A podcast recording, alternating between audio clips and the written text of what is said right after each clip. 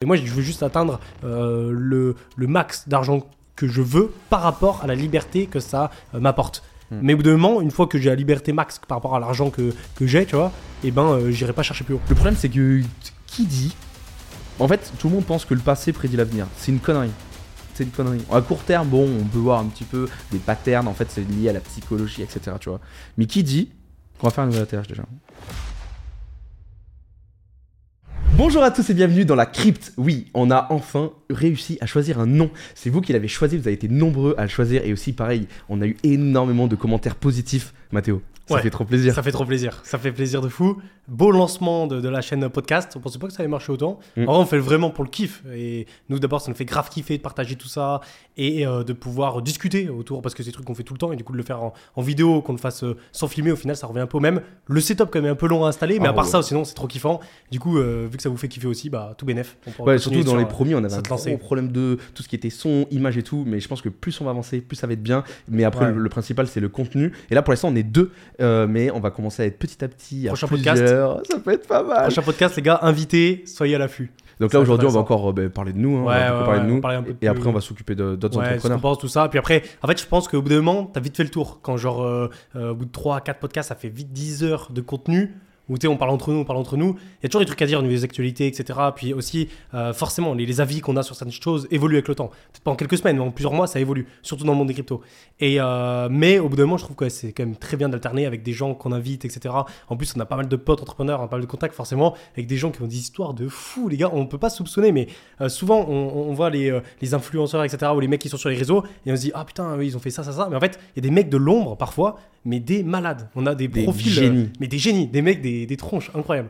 Et là, et là on rencontre même, j'ai même rencontré des génies qui me, qui me présentent d'autres génies. D'autres génies. et là, je sais que ça va faire génie absolu.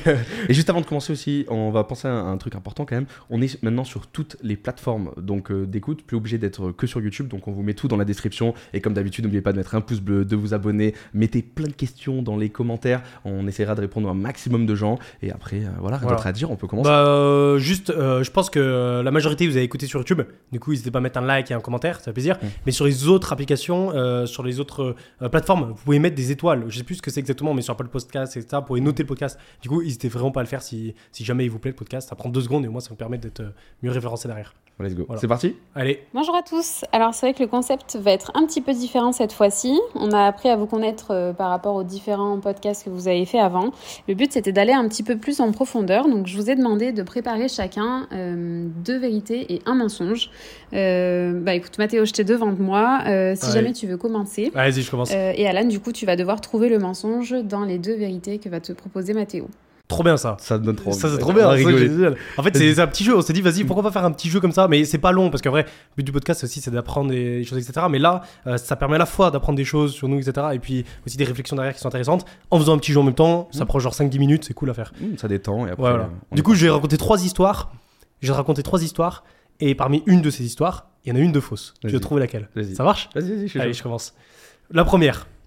Quand j'avais 10 000 euros de capital, environ, je ne me souviens plus exactement, mais je dois avoir entre 10 et 12 000 euros de capital.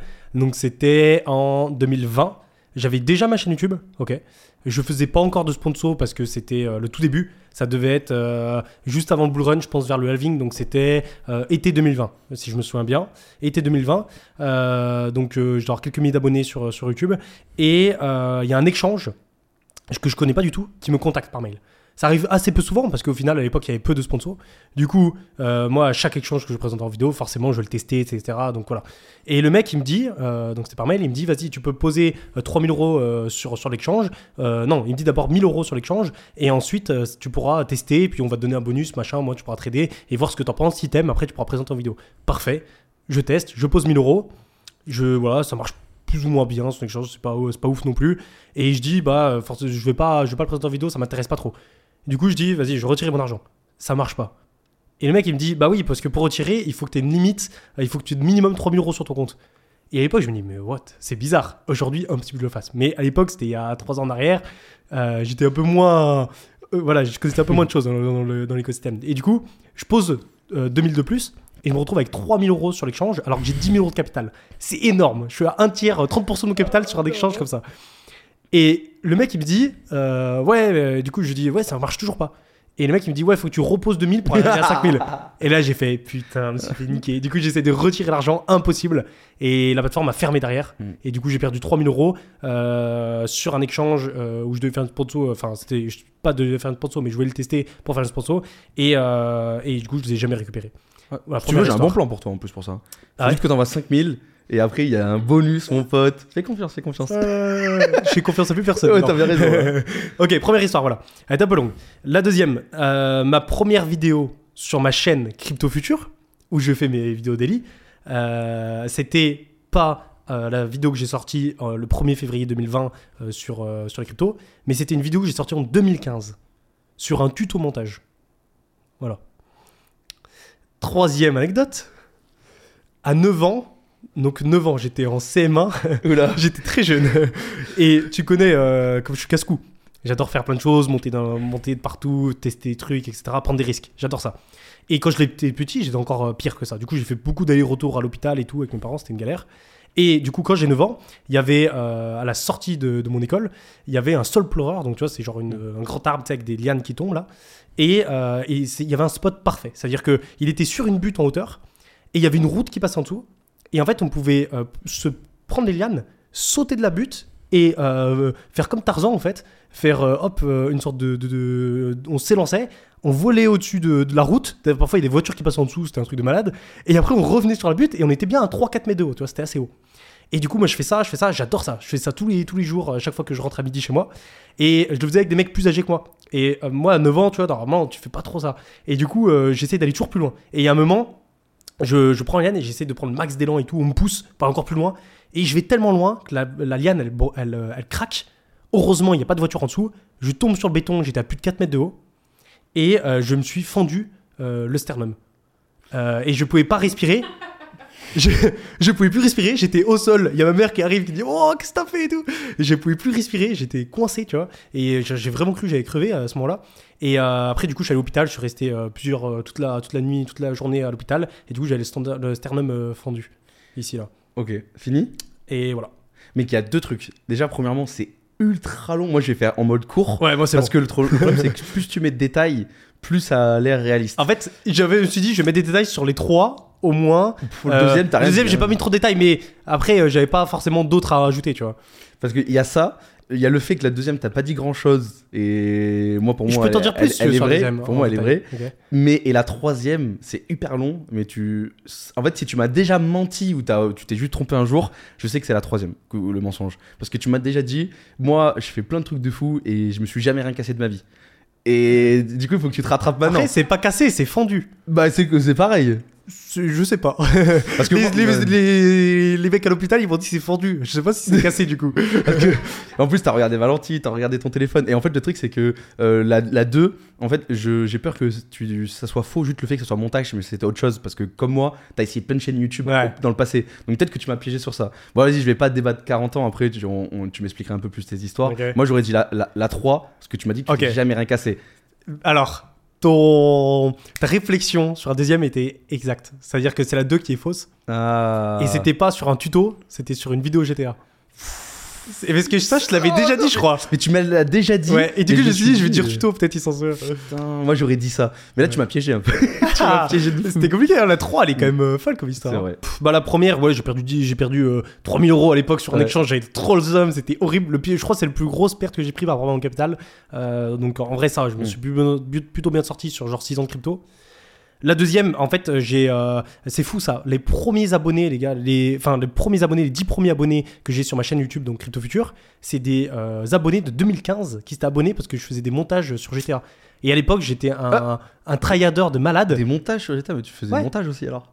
Ouais, mais c'était pas, c'était pas un tuto montage, Ouais, tu vois. d'accord, ok, ok, ok. Et à l'époque, je faisais du stunt Ouais. sur GTA. Je sais pas si vous Ouais, connaissez. mais tu tu fais- raconté, Tu fais stunt ouais, sur GTA, tu, tu trouveras. Et en gros, euh, et je passais des milliers d'heures à faire ça et je kiffais et je tryhardais de fou. Et du coup, j'avais mis une vidéo sur la même chaîne que Crypto Future. Mais avant ça, j'avais fait d'autres chaînes euh, différentes. Voilà, j'avais mis d'autres euh, vidéos.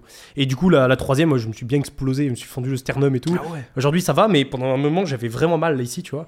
Et putain, une belle frayeur. hein. Mm, C'était- mm, Mais j'en ai plein des comme ça. Et pour les stunts, toi avant tu faisais sur GTA, maintenant tu fais dans la, dans la réalité. Maintenant, je suis dans la vraie vie. En Thaïlande.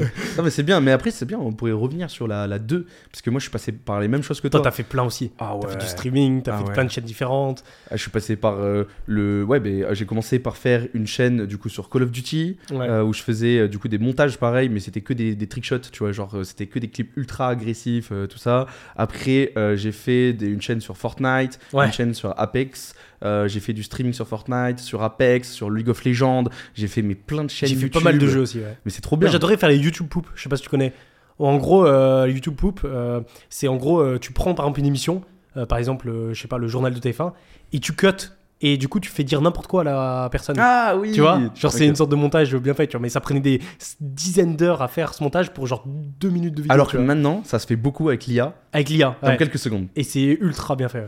Oh, tu sais que je, euh, je sais pas si j'ai déjà dit en plus sur YouTube, mais moi j'avais même une chaîne story, euh, pas story. Ouais, euh, vlog. Vlog. Ouais, tu m'avais montré Ouais, ça. vlog. Mais attends, mais Ouais. ça, c'était trop marrant. Ça, c'est fou. Je lui filmais le matin au réveil. C'était que quelle année, ça? Euh, C'était en 2020, je crois. Non, en 2019, un truc Ah comme ça. C'était pas si longtemps que ça. Et je me filmais vraiment ce que je mangeais, mais sauf que c'était nul. J'avais un jus d'orange avec des petits biscuits. Après, je me- j'avais une GoPro, je prenais mon vélo pour aller au boulot. Je me filmais quand j'étais au boulot ce que je mangeais le midi, Ah ouais mes trucs de sport et tout. Et ouais. Et même Valentine, une fois, elle est tombée dessus, dessus la première, elle s'est foutue de moi. Elle m'a dit un jour, on le montrera. Ça, c'est horrible. Attends, est-ce que j'étais torse nu ou pas? Non. J'étais en plein milieu d'un stade de foot, première fois que je me, que je me filme vraiment en mode de ce style-là, tu sais, pas juste devant quand je joue. Et j'arrive, je fais, ouais, bon, moi, euh, c'est Alan, j'ai un gros problème, je fais 115 kilos, euh, je fais un truc comme ça, j'ai un objectif, perdre temps. Et je voulais vraiment montrer, en fait, tout Ah, tu voulais faire toute une progression, tu perds ça. ton poids et tout. C'est ça. Ah, c'est stylé ça. et en fait, j'aurais pu ça aurait continuer. pu marcher ça. Mais le truc, c'est que j'étais, à ce moment-là, en même temps, j'étais à fond dans le trading déjà. Ouais, et du coup, t'es passé sur crypto. Mais ce qui est intéressant, c'est que la plupart des mecs qui sont euh, euh, qui ont une chaîne YouTube, enfin qui ont, font du, du contenu euh, tu vois, de, de création, la plupart du temps, j'ai l'impression que 90% des, des Mm. gars, et ben en fait, ils ont déjà créé des chaînes YouTube avant. Ils ont déjà fait des concepts, du coup, ils ont déjà touché au montage, ils ont déjà touché euh, des concepts de vidéos. Et en fait, tu fais 3, 4, 5, 6 chaînes YouTube qui marchent pas, et puis de moment, tu trouves le truc qui marche et, Mm, mm. et ça pète. Ouais, moi, c'est ouais, comme toi. tu C'est jamais la 90%, première. Mais c'est presque 100% des gens. hein, Ouais, avec 100% toi. des gens, ouais. Et que ça soit les gens qu'on rencontre ou même tous les youtubeurs qui Ouais, racontent leur histoire, c'est toujours la même C'est toujours pareil. C'est cool. C'est. Il on y a une belle leçon à tirer. Faut jamais se dire, ok, si je fais une chaîne YouTube, ça va marcher direct. Si ça marche pas, vas-y, j'abandonne YouTube. Non, si tu me fais une chaîne YouTube et ça marche pas, c'est que c'était pas la bonne thématique. Mais tu peux mm. continuer à en faire d'autres, d'autres, d'autres, d'autres, jusqu'à ce que ça marche et puis tu kiffes aussi avec. Oh, même le streaming, un jour j'ai trop envie de Ouais. faire du Mais en streaming. fait, on kiffe un peu tout, tu vois. Mm. Moi, je kiffe autant faire des vidéos sur les cryptos que faire des vidéos par exemple sur le gaming, que faire des vidéos euh, sur les vlogs aussi, ça peut être cool. Moi, mon objectif Streaming, ouais, tu kiffes. total, c'est. Et j'ai peut-être un plan pour ça. J'ai rencontré la personne il y a 2-3 jours, mais je veux pas trop, trop, trop dire parce que ça se fait pas, voilà. C'est de faire. euh, donc, bah, tu sais, je fais déjà les streams sur, euh, sur, euh, sur Twitch. Ça marche très bien à chaque fois, Ouais. euh, je finis top et tout. Ouais. Mais faire, donc, streaming avec un mélange de gaming et crypto. Et j'ai peut-être trouvé un bail où je ferai en fait. Ah, donc, je vois ce que euh, tu veux dire. Tu vois ce que tu je veux vois dire exactement ce que c'est. Et en fait, j'allumerai, je jouerai, Ouais. je serai payé, je gagnerai de l'argent en plus dessus, je ferai Ouais. gagner de l'argent aux abonnés. c'est dans les cryptos, et c'est trop cool. c'est dans les cryptos. Et ça, ça serait incroyable. Et je pense que je ferai des lives tous les jours. hein. C'est bon compromis. Ouais, ça serait pas mal. Ok, bon, à mon tour. histoires. Moi, je vais faire plus court parce que. Je vais faire... Moi, je vais faire ultra court. Et après, au pire, je raconterai. Vas-y, chaud. Mais il y a des trucs que tu sais déjà, je pense. Mais bon, on va voir. Alors, le premier, c'est j'ai déjà fait top 1 euh, sur Fortnite, top 1 monde pendant 24 heures. Je pensais pas qu'on allait pas parler de ça un jour dans le podcast. J'avoue. J'ai fait top 1 dans Fortnite. J'avoue. Et attends, mais je t'ai déjà dit ou Attends, mais top tu me 1 diras Fortnite après. dans une game, normal. Je te réponds pas, on verra. Ah non, non, non, premier monde classement. J'étais premier monde sur Fortnite pendant 24 heures. Mais c'était dû au nombre de top 1 que tu faisais? Je te redirai après. Mais mec, c'est, euh, Je te dirai à quoi Je te dirai après. Ok. Moi, c'est mon titre. J'ai déjà fini. Top 1, top world, hein, top euh, voilà, premier mondial pendant 24 heures sur Fortnite. Ok. Si tu veux, je te dis, c'était pas la saison 1, c'était la saison 2, tu vois, je te donne euh, des petits, euh, des petits indices. Voilà, bon. Ensuite, j'ai déjà participé au concours du plus gros mangeur de burgers quand j'étais Game C'est pas possible. Si C'est une blague. Non De burger Oui. Mais c'est aux États-Unis ça. Mais pas du tout, il y en a partout, gros. Il y en a partout, pizza, burger, des, des, des galettes bretonnes, des machins, Mais partout en fait, dans chaque pays. Je- Moi, je comprends chaque- vraiment pas ce concept. Ah je ouais. comprends que tu vois, genre, t'es euh, des mecs, genre, ils, ils- je, sais pas, je sais même pas en fait, pour quel est l'intérêt de voir ça, mais surtout juste de manger pour s'empiffrer. Et genre, c'est celui qui mange le plus. C'est trop naze, mais c'était à mon époque rugby, on était en mode débile. Ah et ouais, en fait, avec l'équipe de Mentalité rugby, on a dit, rugby, euh. ouais, allez, en fait, vu que j'étais pilier, on était tous euh, des, des gros cochons Ouais. devant, et on a dit, vas-y, c'est qui le plus gros cochon de l'équipe, c'est qui qui a le plus bouffé, et on a dit, vas-y, pour le fun, on participe. Ok. Ok Ensuite, le troisième, c'est euh, ouais, quand j'étais agent de sécurité à. Bordeaux, Ouais. j'étais dans une soirée ultra VIP, tu vois, Ouais. et j'ai recalé l'adjoint au maire de Bordeaux. Genre, c'est l'adjoint au maire. C'est le bras droit du maire. C'est ça. Il est arrivé, j'ai dit non, tu rentres pas. Et j'ai une deuxième anecdote pourquoi je l'ai pas fait rentrer. Et tu veux pas la dire? Bah, peut-être après. Ok. Ah, c'est dur. Alors. la première, je, je pense que c'est vrai, parce que t'as précisé la saison 2 de Fortnite, tu vois, du coup ça me paraît bizarre que t'aies précisé ça. Mais alors, les- entre les burgers et l'adjoint au maire, parce que je sais que t'as recalé pas mal de monde euh, quand t'étais à Videur, etc. T'as fait des trucs de fou en termes de sécu, t'as as vu des gens de, de malades et tout, euh, euh, parce que forcément t'étais en sécu et tu faisais des trucs assez VIP. Mais l'adjoint de Bordeaux, est-ce que tu me l'as déjà dit Ça, ça me dit rien?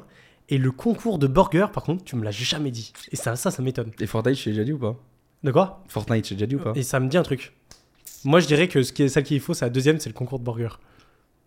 Il est trop chaud Ah Trop chaud Si tu es sûr, tu Mec, j'ai voulu en rajouter avec l'équipe du Ah. les plus gros cochons. Oh non Oh non ça, pour moi, en France, ça n'existe pas ce truc. C'est pas Je possible. pense que ça existe. Ça existe, mais c'est c'est oh, c'est hein. C'est pas beaucoup. Putain, hein. j'aurais pas dû dire burger, j'aurais dû dire un autre truc, pizza, ou comme ça. Putain. C'était marrant, non C'était trop Tu drôle. sais que j'avais trop envie de rigoler. Ah ouais, j'avais envie de. Non. Ouais. Bon, du coup, donc les anecdotes. La première, euh, du coup, ben, c'était quand je faisais du streaming euh, Fortnite, plus euh, je tournais des vidéos. En gros, ben, comme t- t'as bien dit, en fait, c'est quand t'es premier, c'est avec le nombre de top 1. tu Ouais. vois, et en fait, ça te donne des points dans le classement.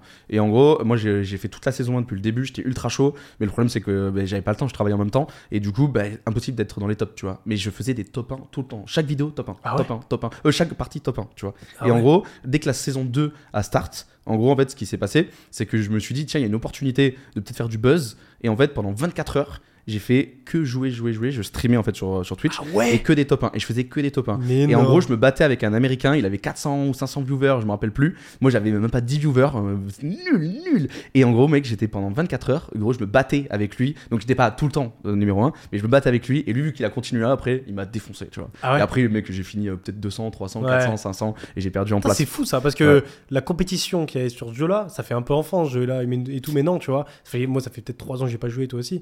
Mais euh, c'est vrai qu'à l'époque, il y avait une compétition de malade. Ouais, mais pour les top 1 Et il comme fallait, ça. il fallait être chaud hein, pour Mec, finir. mais moi euh, j'étais ultra chaud. ah ouais. Je faisais que des top 1 tout le temps, tout le temps. Moi, j'ai poncé aussi. J'avais bien fait plusieurs centaines de top 1, mais Mais il faut que tu dises que euh, la saison 1, c'était déjà puissant, tu vois, on va dire, niveau, Ouais, euh, ouais, ouais. niveau euh, divertissement et tout. Mm. Mais la début de saison 2 et tout ça, je crois Ah que bah c'est ouais, vers la incroyable. milieu de saison 2 où ça C'est a là vraiment John. Wick et tout. bon, C'est ça. Mais mec, il y avait une. C'était facile, hein. Mais top 1, top 1, top 1, et voilà. Bon, bref, Ça, c'était c'est ma période. Et ça a pas du tout marché, du coup. Parce que, Ouais. mec, j'ai 10 viewers et tout, j'avais trop le seum. Ensuite, euh, deuxième truc, bon, bah, les burgers, c'est faux. Et le troisième, l'anecdote. Oh là là, c'était. Recalé l'adjoint du maire. c'est Ah, mais tu le savais pas? Non. Ah, je pensais que tu l'avais fait intentionnellement, tu vois. Ah non, mais ça aurait été plus marrant du coup. Bon, c'est pas grave. En fait, c'est Valentine, elle m'a dit euh, pour trouver une idée, euh, dis-moi la plus- une des plus grosses hontes que t'as eu dans, voilà. Et ça, mec, une honte énorme. Mais pourquoi? En gros, j'étais pas le savoir. euh, sur les, les euh, j'étais allé tourner à Bordeaux, tu vois, c'est un endroit euh, assez style Bordeaux, tu vois, assez UP et tout. Et euh, du coup, j'étais embauché, embauché par une parfumerie qui lançait des nouveaux parfums et tout, mais c'est vraiment, tu sais, c'est la ronde de quartier, on appelle ça, c'est vraiment les, les gens les plus UP de Bordeaux. Et euh, en gros, donc j'avais une liste d'invités. Et à un moment donné, il y a un mec qui vient vers moi, il me dit, euh, euh, je m'appelle Jean-Louis David. Et Jean-Louis David, est-ce que ça te dit rien? Non. C'est en fait c'est un, un très très grand, euh, c'est une grande chaîne de salons de coiffure. Genre c'est un gros grand coiffeur, mais une star, tu vois, genre dans, son truc à lui, tu vois. Et je me suis dit, c'est de ma gueule, lui, euh, il a pas le même âge, tu sais, il était plus Ouais. vieux et tout. J'ai dit, attends, lui c'est un troller, tu vois. J'ai dit, c'est un Ah, tu pensais que c'était un troll? Et ouais, je dis, mais pas du tout. J'ai dit, non, mais là, je comprends pas, tu vois, Jean-Louis David et tout. Et du coup, je dis, bah non, en fait, c'est pas possible, je voyais pas sur la liste et tout ça. Et en gros, c'est que lui, il était même pas sur la liste parce que c'était l'adjoint au maire. Lui, il va où il veut, quand il veut, tu vois, comme le maire. Et en fait, c'est un, un- un- mon, mon manager derrière qui l'a fait. Il m'a tapé sur l'épaule en mode, euh, si, si, laisse rentrer. Il est rentré, il me dit, mec, t'es trop con, c'était l'adjoint au maire.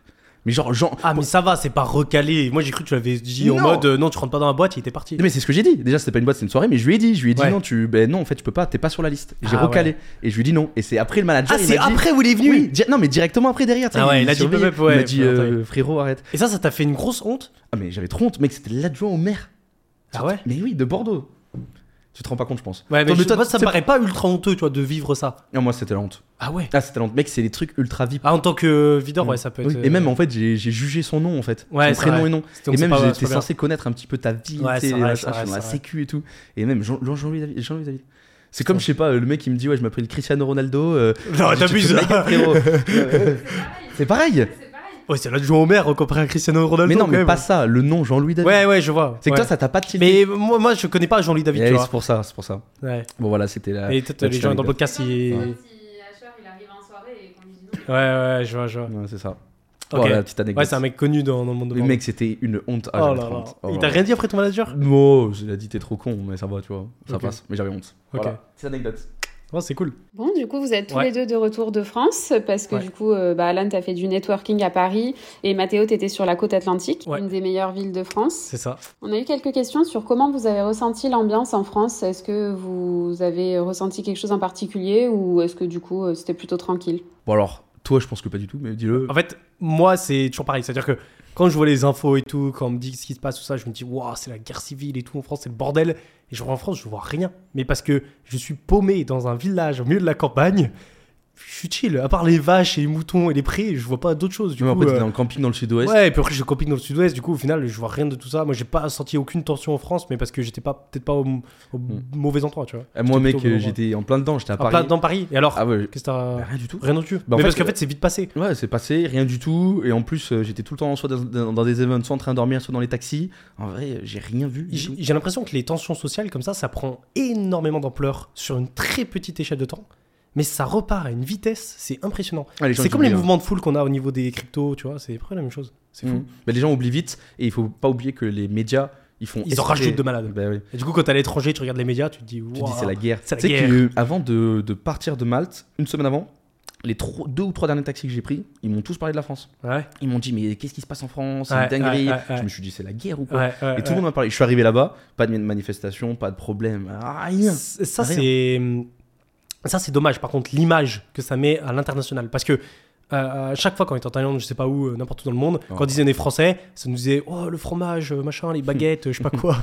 Bref, tous les clichés, tu vois, mais les clichés cool de la France. Et là récemment, euh, plusieurs fois, tu vois, où je pense par exemple quand j'étais en Israël, euh, c'était euh, donc c'était fin juin, j'étais en Israël et c'était en pleine pendant les émeutes. Et en plein pendant les émeutes. Et à chaque fois, bah, les mecs des taxis, tout ça, ils, ils- ils entendaient mon, mon accent français. Du coup, ils disaient Ah, t'es français. Et ils disaient C'est comment là-bas euh, Du coup, c'est la guerre euh, Comment ça se passe? Ils Tout le temps, ils me ramenaient à ça. Et c'était le premier truc qu'ils disaient quand, quand ils voyaient que j'étais français.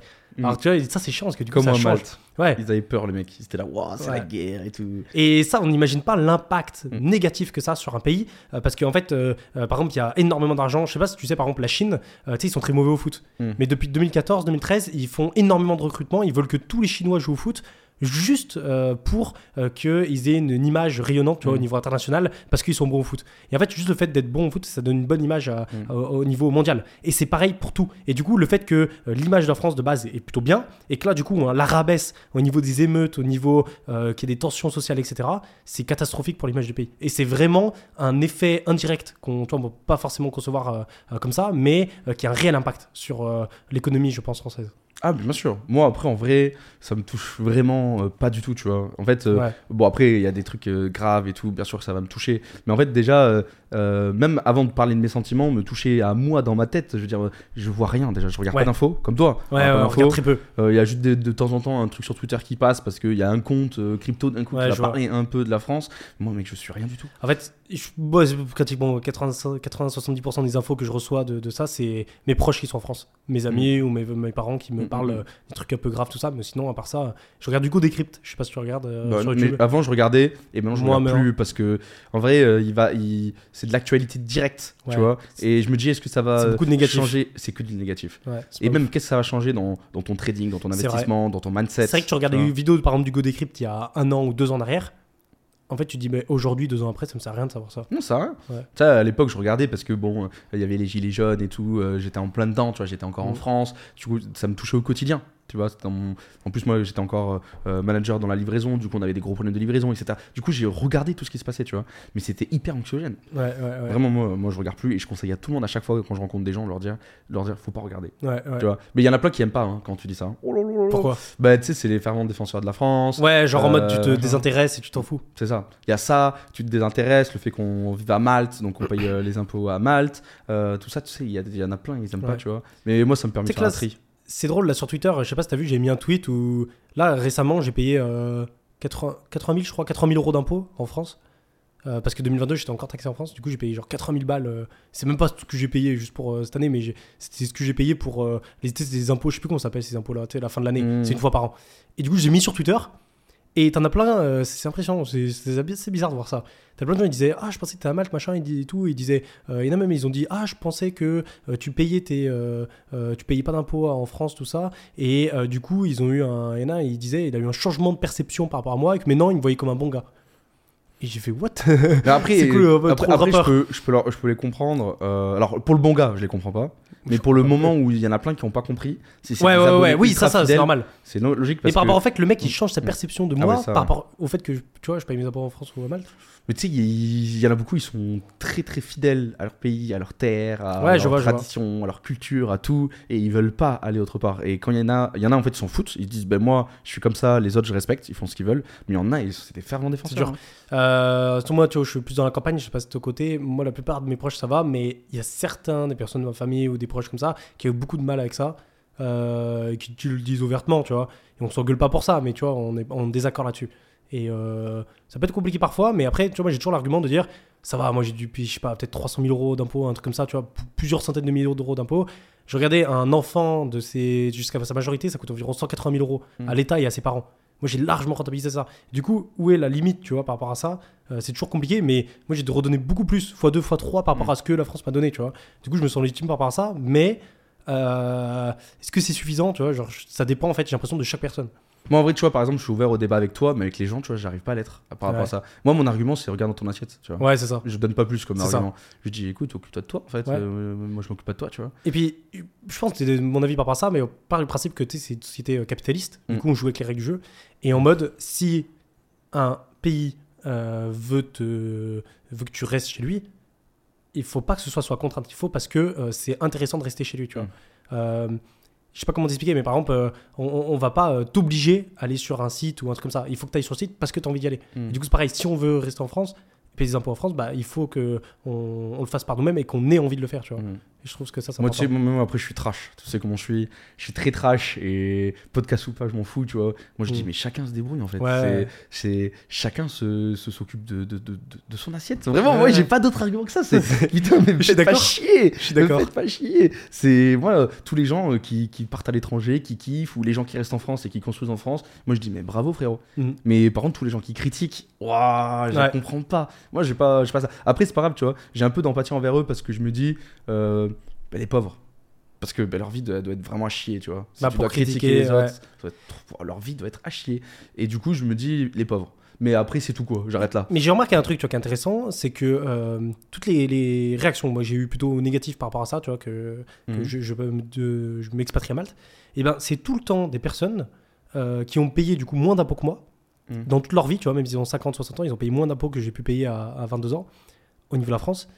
Et toutes les personnes qui ont payé plus d'impôts que, que moi, euh, en fait j'ai l'impression qu'elles comprennent la situation, tu vois. Mais tu m'étonnes. Elles comprennent les enjeux, Tu et du coup, elles sont... J'ai jamais eu une personne qui a payé plus d'impôts que moi qui m'a dit « Ah, c'est pas bien ».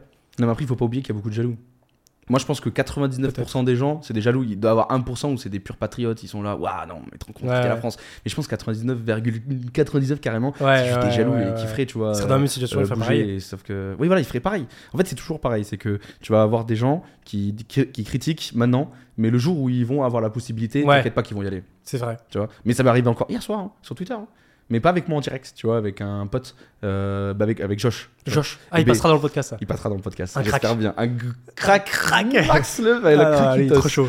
lui, j'ai envie de dire des trucs, mais il faut pas, il faut pas, il faut pas, il faut garder. Et même encore hier, tu vois, il disait, euh, ouais, là, MVP euh, euh, du prochain bull run par rapport au trading, etc. Parce que je lui envoie vraiment toutes mes stats, tout ce que je fais et tout ça, Ouais. tu vois.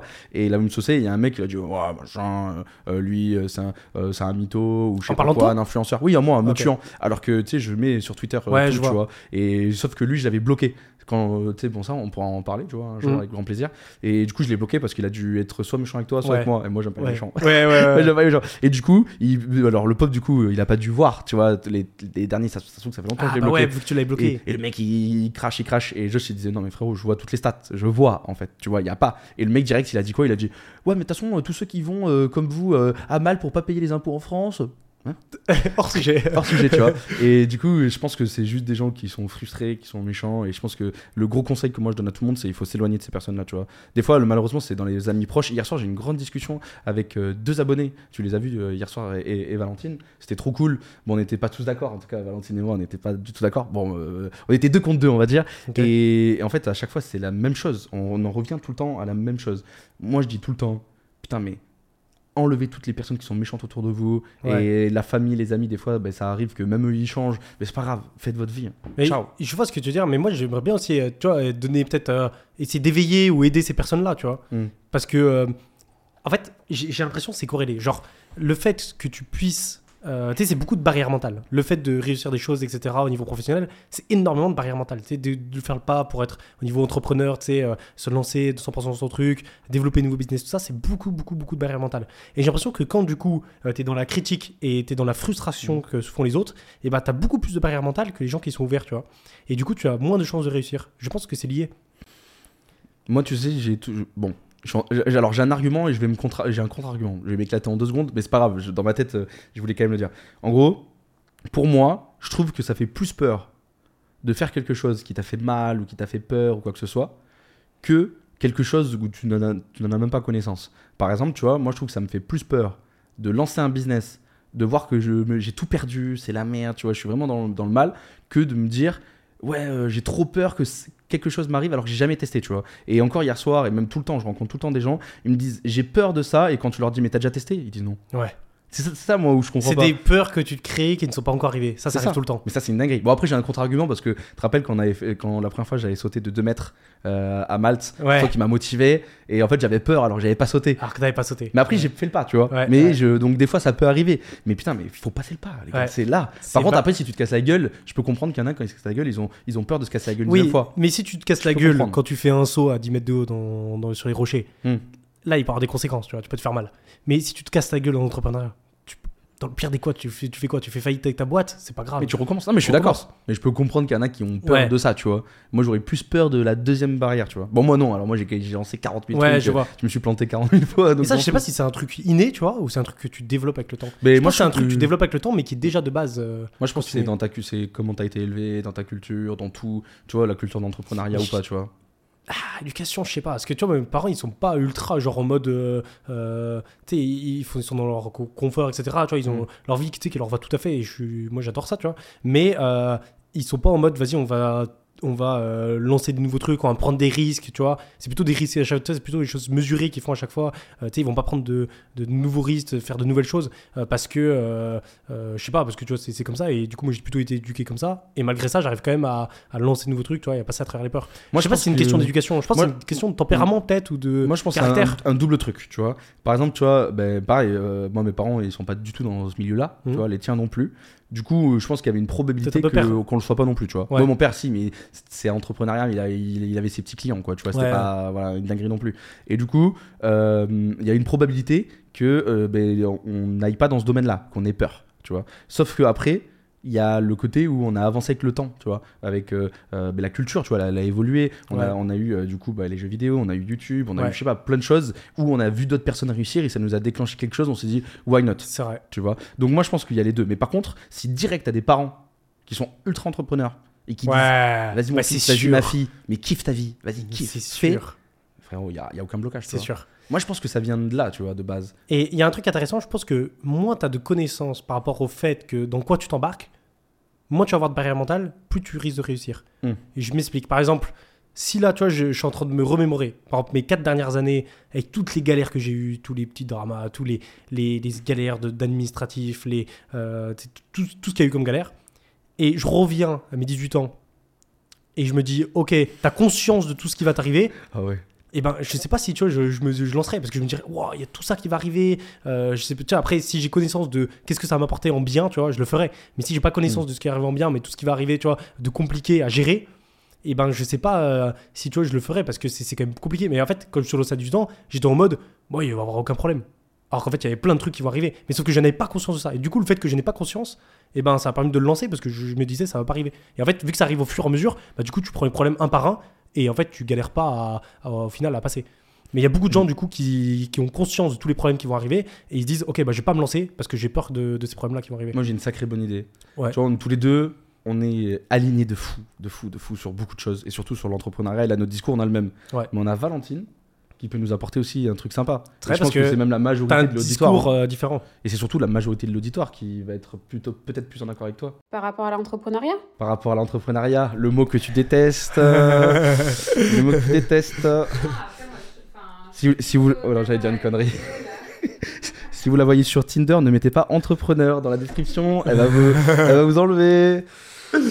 Faut mettre CDI. Non, mais c'est pas ça. C'est vrai que par rapport au profil d'entrepreneur, je pense qu'il faut avoir une certaine personnalité. Ouais. Donc je pense qu'il y a des gens euh, qui ont une personnalité qui colle avec l'entrepreneuriat et il y en a pas du tout. Et pour le coup, ben, je pense qu'il faut avoir le goût du risque, il faut avoir envie de se lancer. Il faut avoir un peu d'inconscience aussi, je pense, parce que c'est comme ce que tu disais, Mathéo. Si tu avais vécu des situations difficiles, si tu as eu des difficultés financières, tu auras peut-être plus peur, tu auras peut-être plus envie d'avoir des sécurités avant de te lancer. Toi, c'est vrai que Mathéo, tu t'es lancé super jeune et il y avait peut-être une partie d'inconscience. Toi, Alan, tu t'es cassé la gueule plein de fois, mais je pense que c'était inné en toi, tu avais envie de te lancer dans l'entrepreneuriat. Et après, je pense que c'est propre à chacun. Il y a un truc aussi qui est bien spécifique chez les entrepreneurs, tu vois, qui, euh, j'ai remarqué que la plupart des gens euh, qui veulent pas être entrepreneurs me disent, c'est que, euh, tu, vois, euh, j'ai l'impression les gens qui sont en CDI, etc., qui sont pas entrepreneurs, ils sont très attachés au fait que, tu sais, ils ont 5 semaines de vacances par an et que du coup, ils peuvent déconnecter entièrement durant ces 5 semaines où ils font rien. Et quand ils rentrent les soirs chez eux, ils font rien. Tu vois, quand ils rentrent les week-ends chez eux, ils font rien. Ça dépend des boulots, mais la plupart, c'est ça. Tu vois, mon père, par exemple, il rentre du boulot. Si on doit l'appeler au boulot euh, après, après son boulot, tu vois, pas pendant 16 heures, impossible, tu vois, il est là. Tu vois, genre, lui, il est euh, chez lui, euh, tu vois, il profite, mais il sera pas en mode travail, tu vois, c'est fini, il a déconnecté. Alors que tu es en mode entre- entrepreneur, bah, tu es un peu tout le temps en mode travail, tu vois. Que ce soit la nuit pendant que tu dors, euh, des moments tu, tu es à la douche, tu penses à ça, euh, je sais pas, tu es en train de manger, tu penses à ça, tu parles avec tes potes, tu penses à ça, euh, tu vas en vacances, bah t'es jamais en vacances parce que tu penses toujours à ça. Moi, il n'y a pas eu un jour de l'année où j'ai pas regardé les graphiques, j'ai pas regardé Twitter, où j'ai Mm. pas regardé, euh, tu vois, les actus.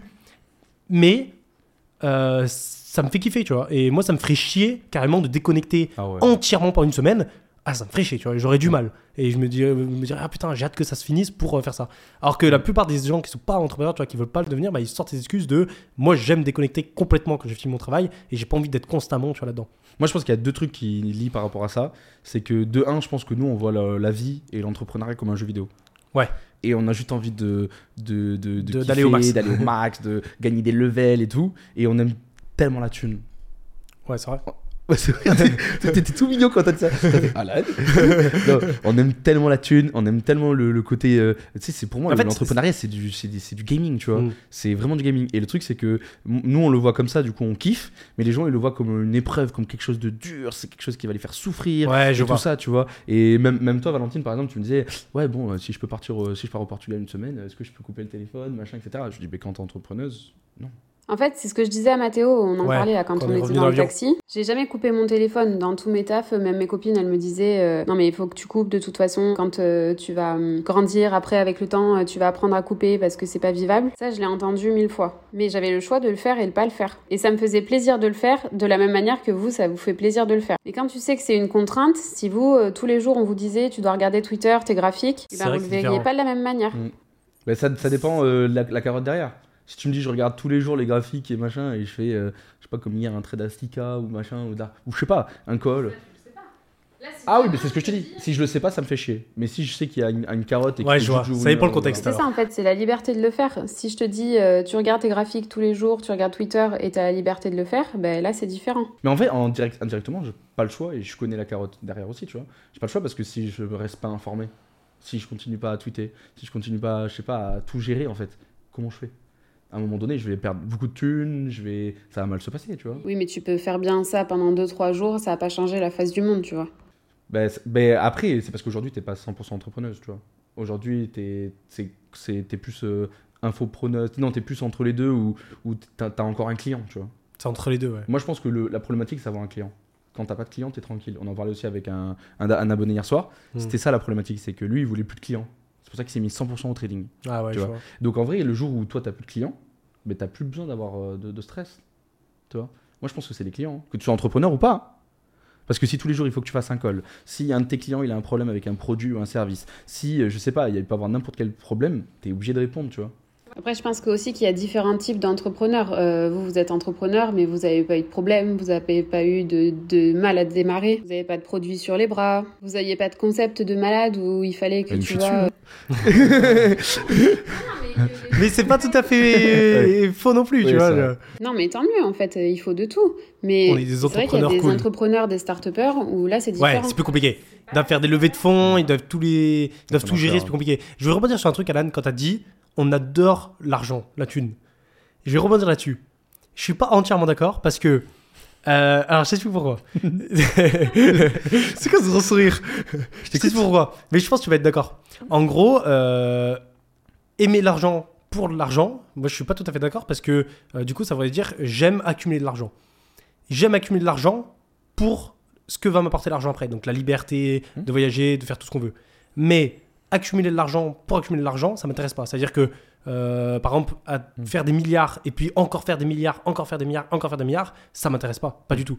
Euh, et moi, je veux juste atteindre le, le max d'argent que je veux par rapport à la liberté que ça m'apporte. Mm. Mais au bout d'un moment, une fois que j'ai la liberté max par rapport à l'argent que, que j'ai, tu vois, et ben, euh, j'irai pas chercher plus haut. Par Oui, exemple, euh, je sais ouais. que ma- l'argent max que je pourrais avoir, ce sera à peu près 100 millions, tu vois, 100 millions. euh, pour moi, j'aurais pas besoin de plus. Euh, Mm. pour toute la liberté que je veux, tu vois, j'aurais ma liberté max et tout. Bah ouais, mais après, t'as des milliards qui veulent faire des milliards, Ouais, des milliards, des milliards, tu vois. Mm. Moi, je suis pas intéressé à aller chercher euh, euh, beaucoup, beaucoup, beaucoup d'argent, tu vois. C'est pas beaucoup, c'est vrai. 100 millions, c'est déjà énorme. non, en fait, non, mais je suis allé très vite en disant euh, aimer l'argent. Je suis allé très très vite. Mais c'est vrai que nous, on a l'habitude de se dire les trucs comme ça. Ouais. Mais c'est vrai que là, en podcast, on l'a jamais dit. Non, moi, je suis d'accord avec toi. Moi, c'est la liberté. La liberté, mais la liberté, mais aussi le kiff.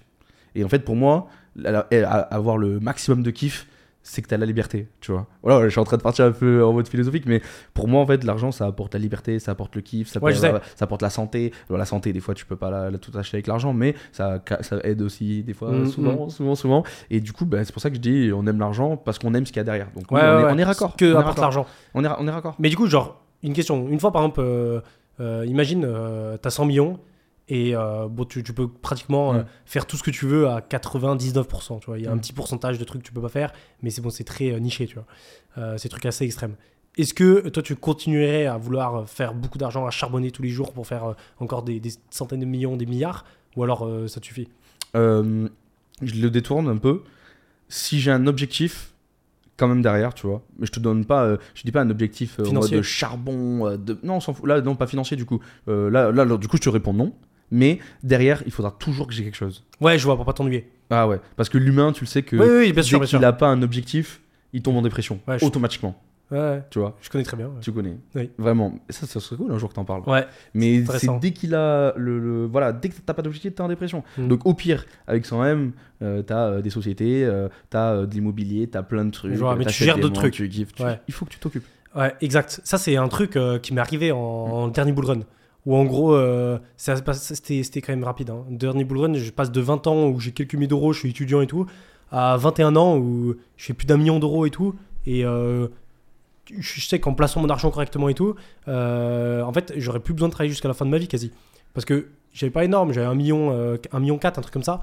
Et, mais je sais qu'en le plaçant correctement, en faisant pas n'importe quoi, je pouvais vivre pendant plusieurs dizaines d'années tranquille. Et du coup, l'objectif énorme que j'avais d'être euh, libre financièrement et d'avoir euh, plus d'un million, et ben, il a disparu d'un coup, tu vois. Et euh, ça, c'est arrivé au début de Malte. En fait, à la fin du bull run, fin 2021, début 2022.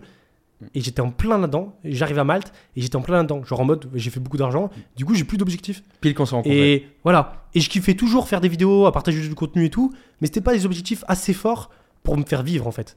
Et tu te souviens de cette phase Bah oui. Putain, c'était horrible. Je me levais super tard à 20h. Les gars, je me levais à 20h. Comment c'est possible de se lever à 20h T'en souviens de ça Ah oui, je me levais à 20h. C'est pas possible, je me levais pas en midi, 13h, 14h, 15h. Je me levais à 20h. Et euh, je dormais toutes les journées, je dormais tout le temps, je faisais rien. Mais je pense que ça a fait, ça a fait les bases de notre amitié aussi. un Ouais, peu. peut-être. Parce que tu m'as Mm. pas mal aidé, Mm. euh, tu m'as tu aidé à me dire vas-y, il faut que tu te remotives, machin. Et après, je suis arrivé, ça m'a remotivé. Et en fait, surtout le bear market, le Mm. fait que ça m'a mis une bonne claque et que j'ai reperdu beaucoup d'argent derrière, et ben ça m'a remotivé à refaire de l'argent, tu vois, Ouais, en mode vrai. ah, je suis pas à l'abri là. Du coup, faut que je recharbonne. faut que je refasse de l'argent. ultra tiré vers le haut sur Ouais, on s'est tiré tous les deux ensemble Ouais, vers ouais. le haut. Euh, toi, t'es dans une phase qui était complètement différente de la mienne, mais du Mm. coup, c'était un peu comme Ouais, mais tu m'as tiré de ouf parce que toi, t'avais les objectifs que Voilà. je voulais, tu m'as donné les, les tips, tu vois, vraiment, il faut faire ça, ça, ça. Et même, je voulais atteindre ton niveau. Toi, de l'autre côté, tu t'en battais les couilles, t'étais Mm, en mode, euh, vas-y, euh, Vas-y, on s'en et tout ça. Et moi, je t'ai dit, non, frérot, lâche pas, vas-y, fais ça, fais ça, fais ça. Et même, tu m'as vu motivé, tu t'es dit, attends, mais si je fais rien et Alan est motivé, du coup, c'est c'est nul. Du coup, tu t'es remotivé. Et c'est ça qui Et, a et ça, c'est fou fait- parce qu'en fait, tu peux pas euh, t'essayer d'anticiper. Tu te dis, tu penses qu'au fait que, ok, quand je serai en bull run, si je peux faire tant d'argent, c'est incroyable, c'est mon objectif euh, max. Et tu penses qu'à ça. Mais tu penses pas après quand tu as accompli cet objectif. Mm.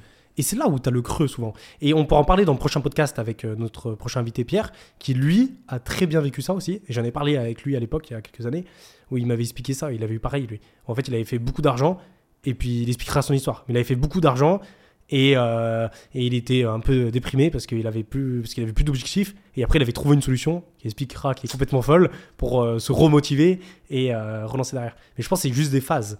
Mais c'est des phases où on n'est pas forcément préparé, surtout quand on les connaît pas. Moi, je pense qu'à chaque fois, c'est surtout, euh, je l'ai souvent entendu dans des podcasts et tout, c'est ça soit l'argent ou l'influence. On l'a vu avec beaucoup, beaucoup, beaucoup, beaucoup de youtubeurs qui ont fait des dépressions. C'est quand ça va trop vite. Hmm. C'est quand ça va, ça va trop vite, t'es pas préparé. T'es pas préparé mentalement, c'est pas possible. Je pense que c'est pour tout le ça monde je suis en dépression et j'ai la niaque. Ouais. Envie de tout casser. Parce que moi, j'ai jamais eu de chat. Ouais, mais prochain bull run, tu vas voir. Ouais, ouais, je suis pas prêt. Non, mais j'ai jamais eu de chat, vraiment. Bon, là, je commence à porter un peu mes coronesses, tu vois. Ouais. Mais j'ai jamais eu de chat. Et j'en ai beaucoup parlé à Paris avec plein de mecs. Et ils ont tous à peu près la même chose, tu vois. Ah Où ils ont investi sur le bon token. D'accord. le truc où ils ont fait une action qui les a rendus blindés, tu vois. Comme un des invités aussi, euh, dans pas longtemps, mais je dirais pas ce qu'il a fait, mais pareil, à 15 ans, il a fait euh, beaucoup d'argent, euh, c'était incroyable. Ah, je- Et c'était un truc. Ouais. Et du coup, bah, c'est pour ça que. euh, après, euh, Valorant, bon, il suffit d'un truc pour euh, que ça pète. Mais moi, pour le moment, ouais, j'ai pas. Ouais, t'as jamais eu de de- de- d'explosion euh, Mm. qui t'a fait que euh, t'as accompli tes objectifs financiers quoi. Non, parce que même là, aujourd'hui, tu vois, on est au max, là, niveau vie, là, tu vois, genre, on n'a pas besoin de beaucoup plus. Bon, si, Ouais. et on peut toujours avoir plus. Et loi de Pareto, genre on a mais, à ouais. 80% de même Mm. Plus euh, de de ce qu'on veut dans, dans la vie de quotidienne. ouais. Mm. Mais après, attention, parce que nous, on aime euh, ce style de vie, tu vois. Mais on en rencontre beaucoup, ils en veulent beaucoup plus. hein. Ah, beaucoup plus. Parce que Ouais. nous, par exemple, on aime vivre à Malte, bon, Thaïlande, etc. On va dire avec allez, 5000 euros par mois. On est Même pas. Moi, je suis au max. Hein. Ouais, 5000 quand même, frérot. 4000. Ouais, ouais, ça va vite à 5000 si tu comptes. hein. Mm. tu vois, Et- il y en a ouais, des 4000, potes, 4000. euh, C'est rien. je pense à Ouais. Esteban là, et lui c'est. Mm. à Esma, lui c'est 4000, c'est ce qu'il lui faut même pas Mais il y en par a jour. beaucoup d'autres. Tu compte tous les euh, entrepreneurs qui sont à. Dubaï Ouais, ouais, À. Dubaï, le, le prix que c'est. Ouais, c'est plus cher. Même à- ouais, ouais, j'allais dire Dubaï, même Paris, c'est cher et tout. Non, mais en tout cas, c'est trop intéressant. Ça, j'ai trop envie qu'on aborde souvent ce sujet. J'adore, moi. De quoi Mais les, les bas, tu sais, le, pas les bas-fonds, mais tu sais, les backstage des entrepreneurs. Ouais, c'est ça que ça me tâte qu'on est plein Parce qu'en fait, on parle souvent, j'ai remarqué, des réussites, des objectifs qu'on veut, euh, comment y accéder, et euh, voilà, ce qu'on veut dans le futur. Mais on parle rarement du revers un peu de ça, de putain, tu focuses toute ton énergie, tout ton temps, tout, ton, tout ce que tu as sur ça, et une fois que tu l'as, et ben, tu vois, après, tu as un peu la déprime derrière, et même il y a d'autres aspects euh, de la, euh, de- de- de- des réseaux sociaux et de l'entrepreneuriat qui sont pas ouf non plus, tu vois, et qui te mettent des, des, euh, des, des, des coups au niveau psychologique. Je pense par rapport, tu vois, on parlait de jamais être déconnecté. Ça, ça peut mettre des coups parfois à certaines personnes. Mm. Ça m'est jamais trop arrivé, mais tu sais, parfois des moments quand tu travailles trop, trop, trop, tout le temps, tout le temps, tous les jours, tu fais zéro pause, t'es pas déconné, tu te déconnectes pas. Mm. Putain, tu peux faire des burn-out, des Mais overdoses. moi, c'est le contraire. Ah Dès ouais que je bosse pas. Des euh, overdoses de travail, j'ai dit. Des overdoses de travail. des overdoses de travail. Pourquoi c'est le contraire Ah, moi, c'est le contraire. Dès que je travaille pas assez, euh, ah, ça me rend fou. Ouais, je vois. Ça Mais, me rend fou. Vraiment, mais malheureux. Tu sais que là, hier, quand je suis ouais, rentré, mais Alan, j'étais pas bien. hein. Parce que tu as le bon équilibre aussi Mm. quand tu travailles beaucoup. Mm. Tu as le bon équilibre parce que toi, tu sors, tu arrives à sortir, tu, tu vois tout le temps les potes, machin et tout. Mais je te jure, enferme-toi pendant genre un mois, tu vois quasi personne, tu sors pas. Toi, tu sors pas pendant un mois et tu travailles tous les jours 15 heures à fond. Ah, tu pètes un, tu pètes un plomb. tu pètes un plomb. Ah, moi, j'ai jamais fait ça, moi. Moi, j'ai fait beaucoup en confinement euh, Ah ouais corona. ouais, non, ouais. au confinement, Pendant des mois et pêche, des mois, Ouais. J'allais à la pêche, à la pétanque. euh, ah, je me suis pas fait Et chier. si hein. tu trouves le bon équilibre là, quand tu fais, c'est en général. euh, Ouais, mais c'est par contre, euh, dès que je travaille pas beaucoup. Ah oui, là, ah, c'est j'aime pas bon. Ou même regarder, tu sais, une vidéo YouTube, une, série ou un film en x1. Ou euh, là, tu vois, euh, c'est pareil, mais à des moments, avoir euh, certaines discussions, tu vois, sur certains sujets qui m'intéressent pas du tout, qui m'apportent rien. J'y arrive pas, tu vois. Et Ouais. je pense directement au boulot, j'ai besoin de vite retourner En dedans. fait, faut qu'il soit stimulé le cerveau. Ouais, voilà. Ouais. Mec, euh, en plus, je pense que. Mais tu sais que ça, je pense que c'est. J'avais vu une. une- C'était une étude sur ça. Attends, je crois que c'était même passé sur Brut ou je sais plus. Je me rappelle plus trop de la vidéo. C'était trop bien. Et en gros, euh, par rapport à la surstimulation, tu vois. Avant, là, on Ouais. parlait beaucoup de la surconsommation. Là, c'est la surstimulation, la, la, la- la dopamine à balle, à balle, à balle. Et euh, on- les chercheurs pensent que plus on va avancer dans le temps, plus il y aura de, de dépression. Ah Parce qu'en fait, ben, on, plus on avance, plus tu as vu sur, même sur Netflix maintenant, on Mm. peut mettre en x2, tu vois. Ouais. Et on peut tout mettre en x2. Et les jeunes, ils adorent. Et on veut être mettre en x2. stim- euh, surstimulé. Mm. Et du coup, quand en fait on n'a pas de stimulation, bah du coup c'est là où on déprime. Mm. Ok, ça c'est intéressant parce que tu vois, j'ai remarqué avec le temps, à l'époque, il y a quelques années, j'écoutais en x2, etc. Là, je commence à passer en x, tu sais, x2, x2,5. Mm. Mais en même temps que j'écoute une vidéo en x2,5, je regarde Twitter Pareil. où je réponds à des messages. Et j'arrive à faire les deux. Je sais pas comment c'est possible. Mm, mm, mm. Et du coup, c'est une surstimulation, tu vois. Et juste le fait de regarder une vidéo, en, même pas en fois, mais en fois 2,5, ça me suffit pas. Il faut que j'ai un autre truc à côté, un, de- je sais pas, Twitter, ou répondre à des messages, ou je pense à autre chose, je parle en même temps, ou je sais pas quoi. Mais ça, je pense, c'est à, cause de notre hyp- hyperactivité. Ça. Mais c'est beaucoup de gens qui ont ça de plus en plus. hein. Avec TikTok aussi, tu sais, à cause de ça. ah ouais, le TikTok, Ouais, bam, ouais. tu, tu swipes et tout. ouais. C'est triste, hein. Le- non, en vrai, l'avenir, euh, il fait peur. Hein. Mais du coup, euh, ça, en fait, ça te crée, je pense, dans le cerveau, tu sais, ça crée une. euh, Je sais pas si c'est lié à la dopamine, mais ça te crée un, un surplus de surstimulation, tu vois. Et du coup, t'es pas bon, tu vois, par rapport à ça. Si, et pour dopamine, équilibrer, ça peut être bien, Mm. toi, de revenir à des trucs où tu te fais chier. euh, et euh, où t'as pas de stimulation, Ouais, c'est chaud, frère. et ben m- moi ça me fait kiffer. Genre Ah par ouais. exemple, euh, je vais courir, t'as une seule stimulation, c'est courir, et du coup tu, ça- j'ai l'impression que ça me remet à zéro par rapport à ça. Ouais, ou alors tu aller marcher, cours, tu vois. euh, Tu cours vite, t'as les écouteurs dans les oreilles, Ouais. t'écoutes soit un podcast, soit un truc en x2, frérot. euh, Ouais, c'est vrai. Ouais, ouais, tu vois, non, vraiment, couper, couper. Moi, je l'ai fait en décembre, je crois. Et euh, voilà, je vais passer pour un connard, mais c'est pas grave, tu vois. Euh, je me suis dit, tout l'après-midi, je reste avec. euh, je crois que ouais, c'était l'après-midi ou je sais plus, quelques heures, avec mon père et ma belle-mère. Même, j'avais fait, je fais ça avec ma grand-mère et tout, des fois. Et je me pose, tu vois. Et j'essaie de, de, de pas toucher mon téléphone, d'être focus. La dernière fois, je regardais attention à la marche. Non, c'était quoi? C'était, je sais pas, un truc le midi, tu vois, ou les 12 coups de midi, ou une connerie comme ça. Ah, c'était très, très dur. Très très long et très très dur Ah parce qu'en fait t'es habitué à être tout le temps Mm. stimu- surstimulé et là tu te retrouves à. surstimulé et dans Ouais. l'apprentissage Ouais. constant. Tout le temps apprendre quelque chose. Quelque chose qui soit va te faire un effet waouh ou soit un truc. Putain, ça c'est bien, Ouais, tu vois. ouais. Ça, j'ai appris quelque chose, j'ai Ouais, évolué euh, euh, dans mon mindset. Je vais faire quelque chose de ça, tu vois, de cette information ou même la, la communiquer sur les réseaux et tout. Je vais faire quelque chose. Mais et du coup, dès que je stoppe, c'est trop dur. Ah, je peux Mm. pas. Je peux pas. Vraiment. Il Mais du coup, ça fait peur, hein. Ça fait peur. Mais je me, je nous vois nous maintenant comparé à nos parents qui sont capables de faire ça. Genre euh, mon père, tu mets même juste une vidéo en x 1,25, il arrive pas à suivre. non, je te jure. Et parce que tu sais, ils sont pas habitués à ça. Ils sont pas du tout habitués. Ils ont jamais vécu comme ça. Et du coup, euh, et je me dis mais waouh, dans le futur, nos enfants euh, ou les générations après, mais comment ils vont faire pour être encore plus stimulés, genre Tu sais qu'en plus, à cause de toi, Pourquoi? mais je suis passé à un stade encore supérieur. Bah, ça fait déjà plusieurs mois déjà que je suis passé à ce stade. Speed controller. Ah, Mec, tu sais que la plus... je regarde toutes les vidéos en 2,5 et il y a beaucoup de vidéos que je regarde en x3. moi. ouais, pas trop. Ouais. Vraiment. Ouais, je te donne euh, deux exemples comme ça, on leur fait une petite dédicace. Crypto Matrix. Oh, il parle comme ça, il parle plus doucement. Tu écoutes en x3. x3 Le trône, x3. x3, Il y en a plein. le trône, il parle x3, x3, x3. Ouais, ouais. Et x3 et je suis avec le téléphone où je suis en train de trader à côté. Ah, c'est fou. Ah ouais. Parce qu'en fait, sur euh, YouTube, pour, Mm. euh, pour expliquer, sur YouTube, on peut, on peut mettre en x2 max. Et sauf que euh, moi, c'est il y a déjà longtemps, c'est à 3 ans, donc ça me frustrait d'être en x2. Et du coup, je suis allé chercher une extension web pour augmenter manuellement la vitesse. Et du coup, tu peux le monter à x8 si tu veux. Et au moins, tout le monde nous peut mettre à x, mais x2,5 plus que x2. Quoi. Mais en tout cas, c'est intéressant. Ouais. Mais on, on apprend plus vite. C'est bien. Ouais, mais est-ce qu'on retient mieux? Moi, pour moi, euh, je sais pas en vrai. En vrai, je- là, je vais m'obliger à noter maintenant ce que j'apprends. En fait, Eh ben, et ça, je le faisais pas avant. Obsidian. Mais c'est bon, je l'ai parlé. téléchargé. ouais. Et ben, je sais pas si je le fais ou pas. Parce que je me dis, c'est beaucoup de discipline. À chaque fois que tu apprends un truc, faut le noter. En gros, en fait, Obsidian, c'est une application. Mhm. C'est ton deuxième cerveau. Et euh, c'est un, comme un Google Doc où tu notes tes trucs. Sauf que c'est bien, bien classé, c'est bien foutu. Et du coup, tout ce que tu sais, tout ce que tu apprends, tu le notes dedans. Et au moins, après, ça te permet de le retrouver assez facilement.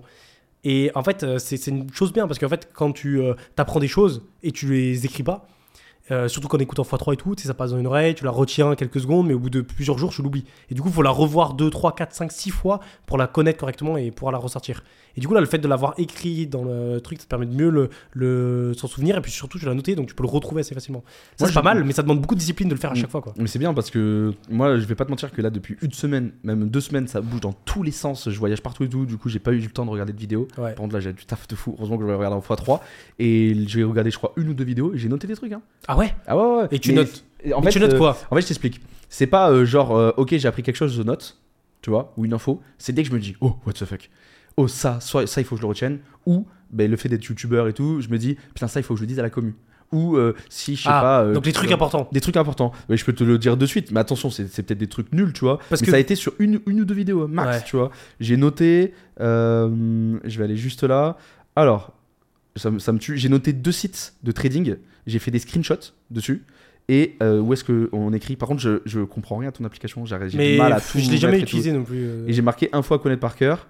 Bon bref, deux sites de trading, là je vais pas, c'est un peu galère à montrer, où je vais les présenter à la commune dans pas longtemps. Ça m'a pris quelques secondes, tu vois, genre j'ai fait screenshot, j'ai mis dedans, donc un hyper intéressant.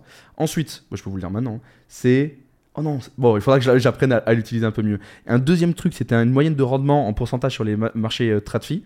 En gros, c'est des infos que je connais déjà, tu vois, la Ouais. moyenne de, de rendement. Mais tu vois, j'ai dit depuis 120 ans, la moyenne de rendement de la bourse mondiale est de 5,5% euh, sur M- MSC World. Deuxième, j'ai dit depuis la création du CAC 40 en France, la moyenne de rendement est de 7%. Depuis 20 ans, le S&P 500 rapporte en moyenne 7%. En fait, c'est des trucs qu'on sait, mais des fois, tu sais, tu peux dire un chiffre un peu euh, 7, 8, tu vois, c'est un peu. Et là, c'était vrai data, data, tu vois. Et ensuite, j'ai noté.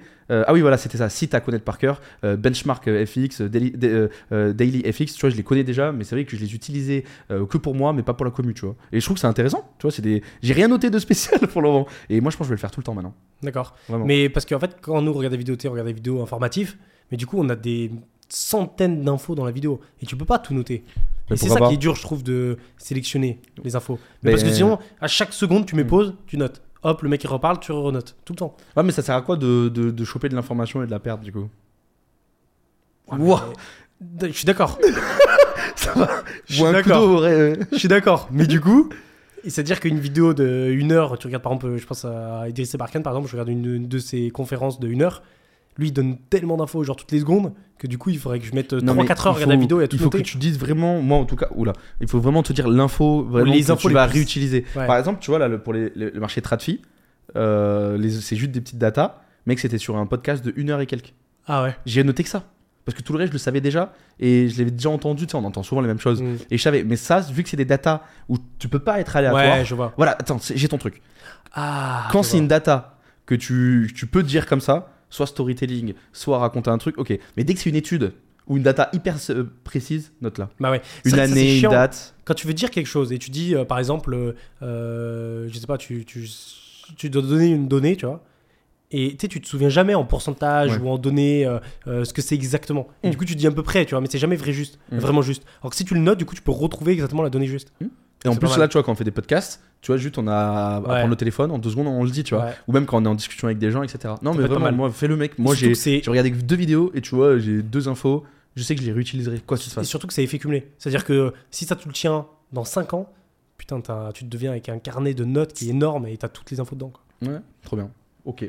La suite? Alors tout à l'heure on parlait, euh, bon désolé c'est sans transition du coup, mais on parlait du contexte géopolitique en France et aussi de la volonté des pays à montrer leur suprématie. Et il y a plusieurs pays qui depuis quelques temps montrent euh, des signes d'énervement face au dollar. Et du coup il y a une question d'un abonné, euh, c'était qu'est-ce que vous pensez du cycle des monnaies? Du coup que là c'est le dollar qui est prédominant. Est-ce qu'on est sur le point de changer? Est-ce qu'on va vers une dédollarisation? Et est-ce que vous pouvez parler également des BRICS qui euh, veulent créer leur monnaie, mettre du coup leur suprématie en avant? Donc qu'est-ce que vous Ouais. pensez du contexte actuel Est-ce qu'on va vers une, dédollarisation Euh, Voilà, quel est votre point de vue à ce sujet-là? On est en plein dedans en plus. Hein. On est en plein dedans. ouais. Toutes les infos, ça parle que de ça. Ouais. Tout le temps, tout le temps. Attention, les infos finance, vraiment euh, plus stratfi, même si ça touche un peu après les cryptos. Moi, j'en parle beaucoup en vidéo parce que ben, la, la partie euh, du coup euh, macro-économique, je veux surtout garder. En plus, aujourd'hui, oh, j'ai cassé la tête aux abonnés. Je leur ai dit, ça, il faut, n'allez pas sur, euh, n'allez pas sur Ethereum, Bitcoin si vous ne faites pas vos analyses avant niveau TradFi, etc. C'est trop, trop, trop, trop, trop important la macro.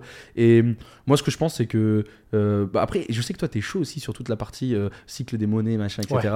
Euh, du coup, ça. moi, si tu veux, je peux, toi, tu peux parler de- du cycle des monnaies et moi, je vais parler. Attends, tu sais quoi, j'ai une idée. Tu parles des cycles des monnaies et moi, si tu veux, après, je peux parler d'actuel parce que j'ai trop de trucs à dire. Vas-y. Vas-y, cycle Moi, j'adore. En fait, moi, ce que je préfère là-dedans, c'est euh, m'intéresser surtout euh, sur euh, le, le- le dézoom de, de l'existence des monnaies. Parce que j'adore mettre, remettre en perspective euh, euh, d'où vient la monnaie et euh, surtout qu'est-ce qu'il y a eu avant? Parce qu'en fait, on se rend pas compte à quel point on, est, zoomé en fait. Et pour donner un ordre de comparaison, c'est comme si on prenait le graphique du Bitcoin depuis 2010, donc depuis euh, 12 ans, et on regarde uniquement et on focus 95% de notre temps et notre énergie et, de l'importance qu'on a sur la monnaie par rapport à ce qui se passe sur la semaine là qui arrive sur Bitcoin. Et on comprend pas tout ce qu'il y a avant, alors que c'est hyper important. Et euh, là, tiens, hier, j'ai vu une vidéo intéressante de Trash euh, qui font une vidéo assez mainstream et tout, et ils expliquaient en fait les, les euh, empires dans, le, dans le passé. Euh, les empires, euh, tous les gros empires, les, c'était les Perses, euh, les, les euh, tout ça aussi. Euh, les, comment il s'appelait le, le, le tabou... Non, j'allais dire le taboulé. comment il s'appelle La Macédoine. Tous les... En plus, ça me tarde, regarde, on la voit juste là, là. Je crois qu'elle était là. Ah, elle est là-haut? Je, sais plus où elle est, ça me tarde là. Et elle est, passée. elle est très très bien cette vidéo. Et, en fait, et tu vois les, les guerres qui sont montées, les empires qui sont montés, qui se sont réeffondrés. Et c'est hallucinant parce qu'en fait, à la fin, il, il prend, euh, genre sur 10 minutes de vidéo, les 15 dernières secondes, il dit bah du coup le euh, je crois que c'était 17e siècle, je sais plus exactement, euh, c'est le siècle des Lumières donc c'était le truc pour euh, pour les Français, le siècle d'après c'était plutôt l'Angleterre et du coup le 20e siècle là où on est actuellement euh, le euh, 21e ou 20e, je sais plus, le 20e euh, les euh, euh, c'est les États-Unis et en fait tu dis oh putain en fait les États-Unis et le dollar, t'as l'impression que c'est là depuis toujours. T'as l'impression que c'est euh, le truc le, le plus euh, le plus gros qui va jamais pouvoir crever parce que on entend que parler de ça depuis qu'on est né. Or qu'en fait, au- au- si tu dézoomes au niveau de l'échelle de temps, mais c'est ridicule quoi. C'est rien, c'est rien. C'est un des empires qui aura tenu le moins longtemps dans, en, en termes de temporalité. Et, euh, et, et du coup, ça c'est assez bluffant. Et à, à chaque fois, en fait, tu te dis euh, quelque chose qui peut ne pas s'effondrer, ne, ne pas arriver. En fait, c'est très probable que ça arrive. Tu vois, les États-Unis, euh, ils sont un peu sur le déclin. C'est pas non plus la chute, mais ils sont un peu sur le déclin par rapport à d'autres pays.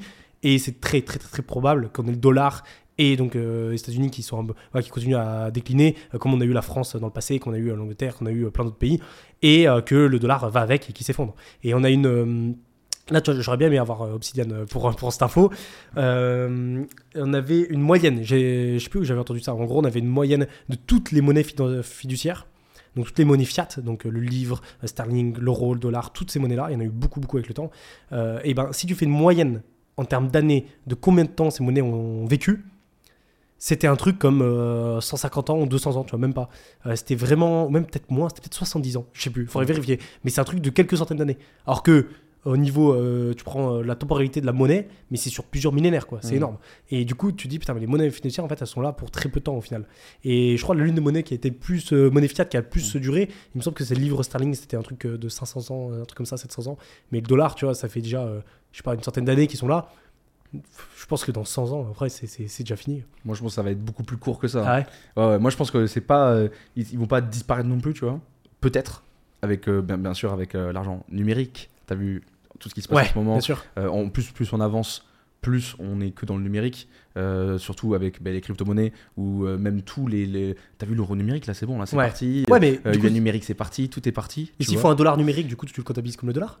Ça, je suis d'accord. Mais sauf que derrière, en fait, ce qui se passe, c'est qu'il y a de plus en plus du coup d'États et qui sont en train de s'allier. T'as vu avec les BRICS, par exemple, Ouais. ou même l'Europe qui est en train aussi de pas mal accélérer pour justement ne plus avoir donc l'hégémonie donc du dollar. Ils sont en train de se dédollariser au maximum.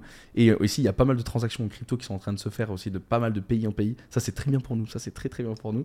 Surtout ben, par rapport au fait que, en gros, je sais pas si tu sais, mais tu sais que quand tu utilises du dollar, tout est tracé tout est tracé, tout est transaction. Et en fait, tu certaines choses que tu n'as pas le droit de faire avec le dollar. Vous savez ça ou pas Non, C'est quoi. Ben, en fait, je sais pas, un pays n'a pas le droit euh, euh, d'en- d'envoyer de l'argent à tel endroit, euh, n'a pas le droit d'acheter telle chose, de faire Ah ouais. telle action avec du dollar, ou sinon ils se prennent des pénalités. Ah ouais, Tu vois. Par les États-Unis. Par les États-Unis. Et en gros, c'est pour ça que les États-Unis, c'est ben, les numéro un, et c'est eux, eux qui géraient le monde juste par en fait la pression en fait qu'ils pouvaient mettre juste avec le, le- ouais le ouais la pression militaire bien évidemment, Monétaire. surtout euh, monétaire là. Ah monétaire, ouais voilà, monétaire. Et oui, bah après cette pression monétaire, par contre, j'ai cru entendre militaire, mais aussi c'est derrière grâce au dû au militaire, bien Ouais, sûr. dû aux militaires et, et, et alors toute, toute leur puissance. Pour moi, c'était sûr que ça allait arriver. Après, c'est facile de dire sûr, mais on a vu en fait la, la montée de, de- de tous ces pays en fait qui, qui est exponentielle. T'as vu, nous en Europe, on stagne, on Ouais. stagne, on stagne, on stagne. Alors que tu prends l'Inde, tu prends. bah, De toute façon, toute l'Asie en général, ils sont en train de monter très fort. Et moi, je pense que c'est eux qui vont, qui vont pouvoir reprendre le lead. Reprendre. Vraiment Mais- le lead. Il y a deux choses intéressantes. Euh, première chose, c'est qu'en général, Mm. une, euh, il faut pas dire que les États-Unis sont morts parce que euh, ils sont pas foutus. Parce qu'en fait, une grande puissance comme ça, elle va rester une grosse puissance, mais Mm. pas la première. Je regarde la France, toi, à un moment, ils étaient, euh, ils étaient l'un des premiers, avec euh, Napoléon et tout, il Mm. était très très chaud. Et on reste quand même aujourd'hui, même si on a bien descendu, tu vois, on n'est plus du tout à notre prime, on, on reste quand même parmi les plus grosses puissances mondiales, Mm. tu vois, en termes militaires, en termes d'économie, en termes de pas mal de choses, culturelles aussi. Et euh, c'est la même chose pour l'Angleterre, c'est la même chose pour beaucoup de pays avant qui étaient, euh, tu vois, au Mm. max. Et du coup, je pense que les États-Unis, en fait, il faut juste faire un, un petit déclin qui va, les, qui va euh, plus les rendre premiers, mais ils seront toujours parmi euh, les euh, plus grosses puissances mondiales. Hmm. Ça, c'est pratiquement sûr. Enfin, pour le prochain siècle. Ah, mais je suis d'accord parce que tout à l'heure tu m'as dit est-ce que tu penses que ça va disparaître? Et moi je t'ai dit non, je pense Ouais. qu'ils vont toujours rester là. Ouais. Juste ils vont perdre énormément de Ah, puissance. ils vont plus vois. être premiers, quoi. Mais là où ils ont fait le- où il y a eu la grosse erreur, c'est que en fait avant c'était baqué avec euh, l'or, tu vois, Ouais. et ils ont décidé de plus le baquer. Ça, c'est et ça, ça a été une grosse erreur. Et on le voit en fait avec tous les transferts d'or qu'il y a en fait depuis ces dernières années. Surtout ça accélère depuis le Covid et avec tout ce qui s'est passé ces derniers temps. Tout le monde, tous les gros, tous, tous les pays sont en train de racheter des kilos, des, des tonnes et des tonnes et des tonnes d'or. Et moi, je pense qu'on va revenir un petit peu sur des bases. Et Tu vois, l'or, euh, surtout en fait, il y a des monnaies qui sont baquées sur l'or. Bah, tous ceux qui, qui- qui ont des grosses économies, je pense que euh, des, des- des grosses, pardon, euh, des gros stocks, en fait, ça va permettre en fait de redistribuer les cartes. ouais. Tu vois, et tous les pays aussi qui sont crypto friendly, moi je pense qu'ils vont gagner en puissance, mais de fou. Tu vois, comme on sent, euh, tout le monde foutait de la gueule du, du Salvador, tu vois, Centrafrique et tout. Mais moi je pense que tous ces pays, Prochain vont- ils vont être bien. ils vont Ouais. être trop bien. Puis il y en a plein d'autres qui vont Ouais. suivre derrière. Et moi, je pense que même, en fait, à, à l'époque, tu vois, bon, voilà, l'or, de toute façon, c'est sur le temps, hein, valeur refuge. On a du coup le dollar qui est une valeur refuge aussi, hein, c'est une valeur refuge, mais qui l'est de moins en moins avec tout ce qui se passe, bah, avec les BRICS qui reprennent beaucoup de, beaucoup de puissance, tu vois. Et euh, moi, je pense que le Bitcoin est une valeur refuge, ou en tout cas, elle le devient de Le plus en plus. On l'avait vu parce qu'en plus, avec euh, tout ce qui s'était passé, euh, les banques qui explosaient, euh, tout- tous les fonds qui étaient bloqués, Mm. le, le- le- pour la première fois, le Bitcoin était en train de Ouais, monter. c'est Il avait fait en- pour sa première fois Corrélation côté- positive pour lui par rapport au c'est incroyable. Ouais, et moi, je pense, et je vais, te, je vais te poser la question de toi, ce que toi t'en penses, mais moi, je pense que bon, l'or, ça restera toujours une valeur refuge. Moi, je pense que le bitcoin et les crypto-monnaies, tu vois, pas, pas celles des États, hein, vraiment les vraies crypto-monnaies, en tout cas le bitcoin, va pouvoir en fait faire office de monnaie, on va dire mondiale. Et ça serait, après, ça serait incroyable, c'est peut-être. euh, euh, voilà, Faut moi, je pense que alors plusieurs possible. décennies. Moi, je pense que c'est possible. Et moi, j'ai un autre truc qu'il faut mettre aussi en, perspective qui est intéressant, c'est le compromis euh, d'un État qui veut se développer. Ça, c'est hyper intéressant à, à analyser. Dans, dans le passé, on, on- en fait, on l'a vu euh, maintes et maintes fois, tu vois, où tu as toujours un compromis et une balance à bien gérer entre les guerres et les territoires nouveaux que tu veux conquérir et le développement culturel et économique que tu fais au sein de, ton, de ta société. Euh, et, c'est toujours ce compromis-là qui va faire plus ou moins effondrer un État en général. Euh, et en fait, ce qui va se passer, c'est que plus tu vas aller chercher euh, de nouveaux, nouveaux pays, de, nouvelles, de nouveaux lieux à conquérir, plus du coup, tu vas, mo- moins tu vas du coup miser sur ta propre société, développer tes infrastructures, tout ça. Et donc, ça va moins renforcer ton état principal, tu vois. Par contre, plus tu renforces ton, ton état principal, tes infrastructures, ta culture, euh, ton économie, tout ça, Mm. moins tu vas avoir euh, d'argent, de temps, d'énergie, tout ça, pour aller voir euh, conquérir d'autres pays et du coup étaler ton empire. Et tu vois, par exemple, là, les, euh, les États-Unis, c'est intéressant parce qu'ils ont, euh, vu qu'ils ont, euh, ils ont fait plusieurs conneries avec les guerres. Par exemple, ils sont allés chercher le Vietnam. Ça a été de la merde, tu vois. Ils se sont fait, ils sont fait éclater, ils ont perdu beaucoup d'argent, beaucoup de temps. Après, ils ont pu faire passer ça avec le dollar, tu sais, qu'ils Mm. ont eux-mêmes imprimé derrière. Mais ça leur a mis un coup. Euh, Il y a eu l'Irak, la guerre en Irak, euh, la guerre euh, en Afghanistan, où ils sont restés, je sais Mm. pas combien, 20 ans, je crois. Mm. Et ils ont mis des, ils ont voulu enlever des talibans. Au final, bah, ça n'a rien changé. En 20 ans, ils ont juste remplacé les talibans par des talibans. Et, et en fait, tout ça, du coup, c'est de l'argent, du temps et de l'énergie gaspillés euh, qu'ils auraient pu mettre dans leur propre infrastructure et dans leur propre économie, dans leur culture, qu'ils auraient pu renforcer, tu vois. Et euh, c'est cette euh, balance-là qui est très dure à, à gérer et que la plupart du temps, euh, dans le passé, qui a fait que des, souvent les empires s'effondraient parce qu'ils allaient trop vouloir chercher d'autres lieux, aller chercher d'autres pays à conquérir, alors qu'ils auraient mieux dû aller dans leur, investir dans leur propre infrastructure et dans leur Mec, pays, c'est ultra chaud parce que tu vois, il y a énormément de pays aujourd'hui qui commencent à, se dédollariser, justement, Ouais. c'est le sujet, et à partir euh, du coup ben, vers les BRICS ou en tout cas être indépendant. Mais sache que quand il y a un pays qui dit Ok, euh, moi euh, j'ai envie euh, de faire. J'ai envie d'arrêter d'avoir du dollar par exemple, tu vois. J'ai envie d'a- d'arrêter d'avoir du dollar, euh, j'ai envie de, de- je sais pas, d'attaquer tel pays, euh, parce que là t'étais plus sur la conquête, etc. Ou j'ai envie de- d'arrêter de, de, de- d'importer de la nourriture de chez toi ou tel matériel, etc. Mais sache qu'en fait, il y a, bon, sauf bien sûr les grosses puissances, tu vois, mais il y a toujours en fait un gros derrière, au-dessus qui va dire non, en fait, non, c'est pas possible. Si tu fais ça, on te met des sanctions, tu vois. Ouais. Et c'est ce qui se passait beaucoup avec les États-Unis. Ouais. Tu vois, tous les, les- les- les pays d'a- d'Amérique du Sud, Mm. tu vois, il y en a beaucoup, ou même partout dans le Salvador, beaucoup dans avec ouais, le FMI. Sal- Salvador, quand ils ont accepté le Bitcoin, le FMI, ils ont dit euh, Ça va pas le Mmh. faire, tu vois. Remets tous vos dollars. Et là, ils disent, euh, ok, ben, euh, à ce moment-là, on vous donne plus de protection. Donc, si c'est la guerre, euh, débrouillez-vous. On n'accepte plus d'importer votre marchandise. En Tu fait, vois c'est un rapport de force qui est énorme. Il est énorme. On n'importe plus rien chez vous non plus. On n'exporte pardon plus rien chez vous. Il y a quoi d'autre? Bon, déjà, c'est pas mal. Ah oui, euh, il faut pas oublier aussi qu'il y en a beaucoup. Il y a beaucoup, beaucoup, beaucoup de pays qui ont énormément d'investissements en dollars, tu vois, Mm, dans les mm, bonds, mm. et tout- et etc. Tu vois. Et du coup, ben, euh, tout- les, quand tu es un, un- un- un État, quand tu es un président, tu te dis, putain, mais comme tu dis, la balance. C'est pour ça que je suis Ouais. 100% d'accord avec toi. Ils disent la balance. Non, mais attends, je- si je suis indépendant, Ouais. je peux gagner ça. Mais si je suis. euh, Sous les États-Unis, euh, je peux gagner beaucoup plus. Du coup, euh, j'y vais. Mais ça, le truc. le rapport de force, le rapport de force peut très très vite s'inverser. Si tu vois le Salvador, ils arrivent à prouver. Tu vois, pour l'instant, euh, euh, Nayib Bukele, le président du Salvador, il va plutôt à l'encontre des propositions du FMI. Tu vois, Mm. il va plutôt genre en mode euh, non, on continue notre euh, notre euh, notre Bitcoin en tant que monnaie nationale et on s'en fout de vos sanctions.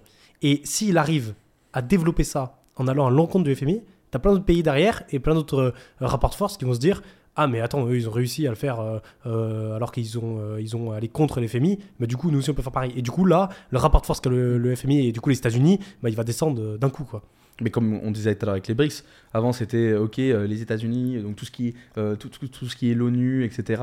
bon, bah, en fait peut-être qu'on me propose mieux chez les BRICS, on va aller voir ailleurs. Tu vois, Ouais. c'est ça. Et je pense que ça va être, ça va être incroyable. Par contre, moi j'ai juste peur d'un truc, c'est que là ça se bat au niveau politique, monétaire, mais j'ai peur que ça aille plus loin. au niveau militaire? Ouais, parce que on l'a vu avec toutes les puces à Taïwan, machin, Ouais, machin, etc. ça, c'est chaud. Où la Chine voulait y aller, euh, ça se commençait Oh à là. dire ouais non mais attends t'as telle politique qui vient sur, euh, sur euh, en Taïwan alors que c'est chez c'est chez moi. euh, bref non mais c'était une galère pas ça possible. casse-tête Et attends mais la Russie et l'Ukraine aussi. ouais. euh, prendre Russie Ukraine C'est mais une galère. Ouais, c'est une galère. Déjà, ça, Russie Ukraine, c'est une Mm. grosse galère. Mais Mm. si en plus après, si on arrive à sortir de ce conflit euh, en, sans trop de dégâts, après on aura le Taïwan et Chine qui va être encore un gros Mm. bordel.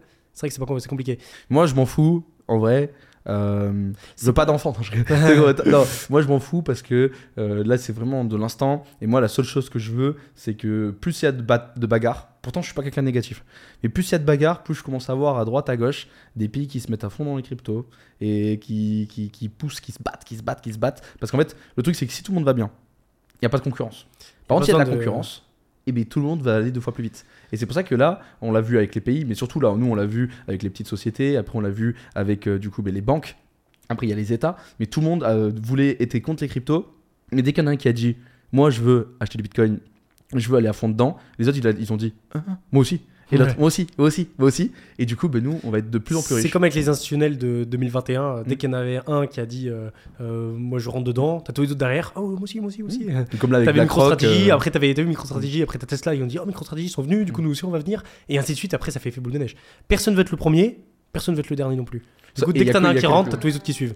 Cette partie-là, vous l'avez déjà développée dans le dernier podcast. Et par rapport à ça, il y avait une question justement, c'était OK, là on a beaucoup parlé euh, de comment préparer le prochain bull run. J'ai l'impression que la communauté est bien prête pour le prochain bull run, mais la question c'est aussi qu'est-ce qu'on fait après? En gros, qu'est-ce qu'on fait de notre capital? En fait, j'ai l'impression que tout le monde est un petit peu perdu, dans le sens, euh, OK, on a été super bien préparé par vous, par vos conseils, mais qu'est-ce qu'on fait par la suite? DCA, qu'est-ce qu'on en fait? Est-ce qu'on continue par la suite? Quand est-ce qu'on arrête? Oh là, j'adore. Vas-y. Tu, commence. tu me laisses Oh, j'adore. Déjà, avant tout, euh, moi je pense que même si on prépare bien la commu, je pense qu'il y aura quand même 95% de notre commu qui vont faire de la merde. En fait, pas. Moi, je pense que 95% de notre, connu, de notre commu actuellement va faire des trucs incroyables. Ils vont bien s'en sortir.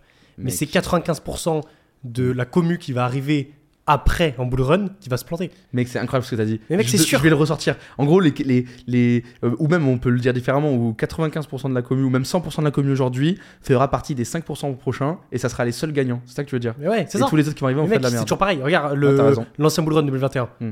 Les, quand le bull run a commencé, j'avais à peu près 5-6 000 abonnés. Les 6 000 abonnés qui me suivaient avant le bull run, Hmm. je suis quasi sûr qu'eux, ils ont fait euh, des 90%, ils étaient bons. Ils ont fait des bénéfices ils ont pris pas mal d'argent. Mais c'est les euh, euh, 95% des, des, euh, des, des autres 110 000 abonnés qui sont arrivés pendant le bull run qui eux ont fait de la merde parce que forcément c'est en premier bull run et, et puis moi aussi tu sais j'ai pas forcément fait des bons coups etc. Parce qu'après, en vrai de vrai, 95, je trouve que t'es optimiste. mais je sais Euh, pas je dis au pif tu vois. Ouais, Ouais. moi je, je m'excuse auprès de ma commune, mais moi, hein, je pense que non, je pense qu'il y a beaucoup, beaucoup, beaucoup, beaucoup de gens qui me suivent aujourd'hui, qui ont un plan mais qui ne vont pas le respecter même Ouais, si on le répète. Parce qu'en fait, le euh, acheter c'est facile, Vendre, c'est plus dur. Et vendre, c'est un enfer. C'est un enfer. On veut toujours plus. Toujours trop dur. plus, toujours plus, toujours plus. Et déjà, bah, en fait, il y en a beaucoup cette question. Ça sert à rien de. euh, De toute façon, ça sert à rien parce qu'ils vont se faire, euh, ils vont se faire rect. De toute façon, ça c'est sûr. Je suis dur, mais tu me connais, je suis comme Mhm. ça. Et pour tous les autres qui vont écouter les conseils et qui vont prendre des profits, tu vois, comme quand je dis peut-être euh, déjà au- à chaque ATH prendre un petit pourcentage, tu vois, on verra qui arrivera à me suivre ou, ou qui peut-être se fera rect, on verra. Bref, du coup, moi, ce que je conseille, c'est que déjà, il faut prendre des, pour les traders, c'est prendre des profits déjà aujourd'hui. Euh, donc euh, maximum de profit. Moi j'en prends euh, encore tout à l'heure, j'ai fait un cash out. La semaine dernière j'ai fait un cash out. Donc continuez à prendre des, des- profits petit à petit pour les traders. Mais là on va surtout se focus sur tous les investisseurs, 100% investisseurs, holders. Moi pour moi c'est on dès que le le bull run est fini entre parenthèses, tout l'argent qu'on a de côté, eh bien il faut le garder, l'investir du coup dans tout ce qui est immobilier, montres. Euh, métaux précieux, euh, garder un peu de cash, des voitures, bref, se faire kiffer aussi, parce que je pense que tous ceux qui vont réussir, ils vont pouvoir se faire kiffer. Et ensuite, il faut regarder ce qui s'est passé dans les derniers cycles. Et le problème, c'est que ça, c'est hyper dur à faire parce qu'il y en a plein, ils vont dire Ouais, non, le bull run, il est pas fini. Ouais, euh, ça va remonter. Ouais, il n'y a pas de dead cat bounce, etc. Et en fait, les gens, ils vont rester dans un, dans un mindset où ils vont, ils vont tout reperdre. Parce qu'en fait, le problème, c'est qu'il y a beaucoup de gens qui prennent pas de profit. Déjà, premièrement, qui gagnent pas d'argent.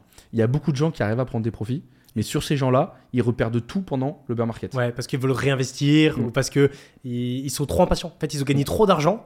Du coup, ils sont en mode euh, ah putain, je peux regagner encore de l'argent en bear Euh, market et en fait, ils C'est- c'est trop dur. De se dire vas-y, j'ai gagné énormément, j'arrête et là, je touche rien pendant un an. Mais, il an et faut, mais qu'il faut le faire. hein. Moi, Alors je pense faut le faire. En fait, non, mais c'est toujours la même cyclicité. Euh, il y a une période d'accumulation, il y a un pump, il y a un dump, et donc euh, période de pareil, distribution. ouais. Donc ça fait accumulation, pump, distribution, dump. Accumulation, pump, etc. Le seul truc, c'est que comment savoir qu'il y a un bottom parfait, un bottom, personne ne le saura, tu vois. Mais, Cycle indicateur. mais ouais, non, j'y crois pas trop. Il, est euh, trop- il marche trop bien. Ouais, j'avoue. Non, mais ouais, pour récap, après tu donneras ton idée. Moi, c'est déjà, n'oubliez pas de prendre vos profits. Après, sortez du marché, sortez en fiat, s'il vous plaît. Prenez du fiat, achetez de l'immobilier, achetez ce que vous pouvez. Investissez, revenez dans un an. Coupez. Coupez. Sauf pour les traders. Moi, c'est le conseil que je donne. Coupez, revenez dans un an après. D'accord. Et est-ce que toi, en tant que trader, tu vas continuer quand même Ah, mais euh, en bien sûr. Ouais. Bien sûr, je vais Mais continuer. il faut bien vidéos, séparer, euh, continuer. hein. séparer le capital. Mais moi, déjà, euh, mec, je vais faire un truc qu'on n'est pas d'accord. Moi, déjà, la TH de chacune de mes cryptos, Ouais, déjà, je vais sortir un, un- un pourcentage. 50% Ben, on va voir si je vais le tenir, les 50. Mais dans tous les cas, je, je, je sortirai un paquet. hein. Ouais, je vois. Donc, Ouais. euh, moi, déjà, Moi, je suis d'accord avec ça. Je le ferai pas forcément, mais je suis d'accord. non, mais le problème, c'est que qui dit En fait, tout le monde pense que le passé prédit l'avenir. C'est une connerie. C'est une connerie. À court terme, bon, on peut voir un petit peu des patterns. En fait, c'est lié à la psychologie, etc. Tu vois. Mais qui dit qu'on va faire une nouvelle ATH déjà? Qui dit qu'on va aller à 100 000 dollars? Moi, j'espère. J'y crois fort. Quand tu regardes les stats, quand tu regardes le fondamental, surtout, le fondamental va exploser pour moi, mais on va peut-être aller à 200, 300 000. Moi, c'est ma target, tu vois. Mais imagine, on s'arrête à 50 000 dollars. Bon, je vais pas faire de doigt d'honneur, on c'est pas bien. Et on dit, bon, ben en fait, on fait un double top. Et en fait, on va attendre encore quelques années. Qu'est-ce que t'en sais? Avec le halving, la- que t'en sais, avec le, le mec, la récompense de minage divisée par deux, On sera à 40 000. c'est chaud. hein. Mais quoi? Qui te dit que la surspéculation va être euh, terminée à cause de, des grosses institutions qui sont On, rentrées on peut avoir des et grosses euh, bad news toi, qui coupent Mhm. le bull run. Ouais. Mais qui, qui te dit que ça sera pas on- le, le Bitcoin ne sera pas vendu à son prix Mhm. réel Mais du coup, même s'il atteint 50 000, toi, du final, tu prends zéro profit. Je me ferai niquer. C'est quoi la solution alors? Bah la solution c'est que c'est compliqué. C'est pour ça qu'au moins non en fait je pense que dans tous les cas on ira à la TH un minimum. Mais ouais. Tu vois pourquoi? Parce qu'il y aura des chasses de liquidité pour les traders. Tu vois au moins une mèche bien dégueulasse. C'est pour ça que moi je veux au moins sortir à la TH tu vois. Mais après si on n'y va pas je vais me faire baiser aussi tu vois. Mhm. Mais c'est pour ça que je vais quand même prendre des profits. Mec ça va être des gros profits gros. Euh, Ça sera peut-être des millions qu'on prendra à la TH. Ouais, hein. ouais, ouais. Putain, imagine tu les laisses. Tu fais comment? Tu pleures après. Pourquoi tu rigoles? Parce que tu sais que je le ferai pas. non, non, je le ferai. Et non, je mais le parce ferai. que. Mec, j'ai encore cash out aujourd'hui devant toi. Ouais, ouais, non, mais t'as raison. C'est ce qu'il faut faire. Ouais, ouais. Parce que je- Et toi, Mathéo? Ouais, c'est toi quoi, quoi toi. Oula. moi, je suis plus. euh, En vrai, je suis plus des gènes, mais parce que. Moi, j'ai un profil aussi qui est différent. Genre, en fait, il faut. Pour les gens qui nous écoutent, il faut vraiment prendre en compte que. euh, Il faut le faire par rapport à votre profil. Genre, moi, le, le dernier bull run, j'étais encore plus des gènes qu'au prochain bull run qui va arriver. Parce que j'avais 21 ans, euh, parce que euh, voilà, j'ai- déjà beaucoup d'argent. En vrai, j'étais pas, j'avais aucune responsabilité. J'ai- Je vivais encore chez mes parents. Mhm. J'avais rien à dépenser. Je m'en foutais. Du coup, j'avais euh, la capacité mentale et la tolérance au risque qui pouvaient euh, me prendre encore plus de risques pour gagner plus. Et au prochain bull run, moi je pense que je vais au moins récupérer, euh, euh, après c'est en termes de somme, là je vais parler, pas en termes de pourcentage, mais je veux au moins récupérer un demi-million euh, à la TH. Je sais pas combien ça fera en pourcentage, mais au moins un demi-million à la TH. Oh, on clip. Ouais, mais mec, c'est sûr. Mais un demi-million, ce sera, euh, je sais pas, peut-être euh, un- un 30% de mon capital, un truc comme ça. Même pas. Et euh, ouais, peut-être un peu plus, je sais pas. Mais du coup, euh, je prends au moins ça pour être sécure. Et du coup, je sais que même si euh, on a le, le truc qui se retourne, peu importe ce que ça fait, mais ça marche. En fait, on part direct en bear market après la TH et que ça marche pas. Et ben moi, j'aurai ce demi-million qui me permettra de me relancer euh, derrière, même si c'est pas dans les cryptos, même si c'est dans n'importe quoi, tu vois. Prépare-toi parce que je vais te casser la tête hein, quand Par contre- hein. T'inquiète, je le ferai. Par contre, une fois que ce demi-million euh, ressorti, bon, par contre, tout le reste, ça va partir sur des altcoins, ça va partir sur. euh, ça surfer les altcoins season, à la fin, ça va sortir sur les shitcoin season jusqu'au dernier pump, jusqu'à la dernière mèche, et je veux, je veux prendre masse de risques pour prendre Mm. masse de profit, tu vois. Après, on en a beaucoup parlé qu'on a deux profils différents. Et tu te rappelles tout à l'heure quand j'ai dit que je rencontre beaucoup de gens dans l'écosystème qui ont eu des coups de chat. Tu vois. Ouais. Mais en fait, la chatte n'existe pas. C'est tu la provoques. Ou en mode, euh, ben, comme tu dis, être euh, euh, hyper risqué, où tu vas prendre un capital, tu vas le mettre sur des petites altcoins, où où, il y, a, y a très peu de probabilité que ça pète, mais si ça pète, c'est incroyable, ou faire des trades un peu dégènes, etc. Tu vois.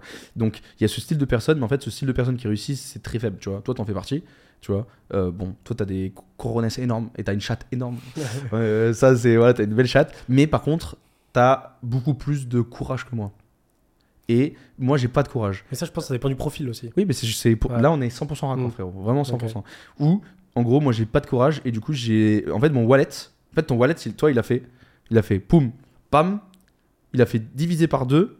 Et après, il a été remonté, tu vois. Mais ça fait Ouais. comme ça. Ouais, Alors que moi, il est constant. comme ça. Mais par contre, ah, je me sens tout petit, tu vois, à côté de beaucoup de gens que je rencontre qui ont Mm. fait, euh, ils ont mis 10 000, ils ont fait des millions, des machins, etc. Tu vois. Là, je vais essayer de, m'acheter des coronesses, tu vois. Euh, je vais quelques, quelques T'acheter- vidéos de mes coronesses, tu vois, parce que pour essayer Je un peux te petit les peu. louer si tu veux. Mais, ah, bah, alors là, c'est rentable. Hein, c'est quand, tu vends. Mais tu vois, en fait, il y a deux, comme tu dis, il y a deux styles de profil. Mais moi, je conseille pas du tout de ton profil. Parce qu'en fait, euh, pour l'instant, Ah bah t'as oui, beaucoup ce que je mieux dis réussi, que moi, par contre. hein. Ouais. T'as beaucoup mieux réussi que moi. Mais c'est. Mais je le conseille pas. Bah parce ouais, qu'en fait, t'as plus de probabilité de réussir avec mon profil qu'avec le tien. Ouais, bien sûr. Par contre, t'as plus de probabilité de faire de l'argent énorme d'un coup rapide avec le tien qu'avec le mien. Mais c'est toujours pareil, la balance risque-récompense. Et Mm. c'est ce que je disais euh, juste avant que, que j'en parle. Je disais, les gars, moi je dis par rapport à mon profil à moi, tu vois. Mais un mec qui a des enfants, qui a une maison, etc., euh, qui, qui a des responsabilités derrière, mais va pas jouer à ça. Va Ouais, pas jouer avec tout ton argent sur Blue Run, puis une fois que tu as Mm. plusieurs millions, euh, tu vas remettre sur des altcoins, puis après tu vas mettre sur des shitcoins, et tu vas Mm. chercher toujours plus loin, tu vois. Parce que tu vois, même euh, Josh qui passera dans le, dans, dans le podcast, il a eu Ouais. comme toi, tu vois. Il a fait comme ça, comme ça, dépression, et après il est remonté. Ouais. Mais il faut. C'est solide. hein. Après, euh, on a déjà eu ces discussions aussi par rapport au fait de combien on finirait à la fin, vraiment à la fin, fin du, bull run, et même euh, bear market, tu vois. Euh, non, même non, c'était bear market, c'était même pas. On a fait les deux, mais moi la plus intéressante c'est celle du bear market parce que c'était la question de l'abonné. Après, euh, Et ben, euh, est-ce que tu te rappelles où on avait dit, je pense qu'on finira à la même somme. Pourquoi? Parce que euh, toi, tu, finis, tu vas gagner beaucoup, beaucoup, beaucoup plus d'argent que moi parce que tu es beaucoup plus dégène que moi. mais je vais beaucoup reperdre. Mais tu vas beaucoup, beaucoup, beaucoup reperdre. En fait, ce Et qui est coup, probable de euh, faire, c'est que, tu vois, on- imagine, on a même capital, on fait ça. euh, toi, tu, tu montes progressivement comme ça.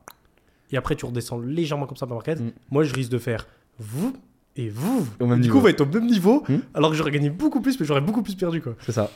Moi, je pense que ça peut. Les deux profils euh, peuvent euh, marcher, tu vois. Ouais. Mais après, moi, ce que je conseille, c'est les chiffres. C'est pas des targets, tu vois, etc. euh, Mais juste les chiffres dans l'investissement, tu vois. Et euh, à dire, euh, par exemple, si c'est quelque chose de dangereux, tu mets 0,5% maximum de ton capital, même des fois 0,1% de ton capital sur des trucs un peu dégènes. Tu les laisses dormir de côté comme des shitcoins, tu vois si ça se passe, tu vois. Mais pas des 1%, 2%, 3%, 5%. Moi, je Ouais, que c'est trop, ouais, tu vois. C'est Ouais. beaucoup trop. Et faire attention aussi au, à la surdiversification au niveau des cryptos. Euh, euh, je le vois tout le temps en bear market, un peu moins. Les gens se recentrent sur quelques projets parce que tu sais, les, les altcoins et tout, ça pète pas. Mais en bull run, je vois tout le monde commencer à avoir un portefeuille de 5-10 altcoins, puis ils commencent à passer à 20, 50, 100 altcoins. Et là, du coup, c'est gros bordel. Ils ont plein d'alcoins différents et t'as aucun truc qui performe, c'est tout Oh diversifié. Qu'est-ce que je suis pas d'accord avec toi Mec, Ah la ouais diversification, c'est la base, frérot. oui, mais pas, Moi, je- pas autant. Moi, je... mais T'es- pas d'accord avec C'est quoi le problème Mais jamais de la vie. C'est quoi le problème d'avoir 100 100 altcoins Mais parce que tu, tu performes tout moyennement, mais t'en as, tu, tu fais pas de tu performance globale qui est correcte. Non mais tu, tu te contredis de fou furieux.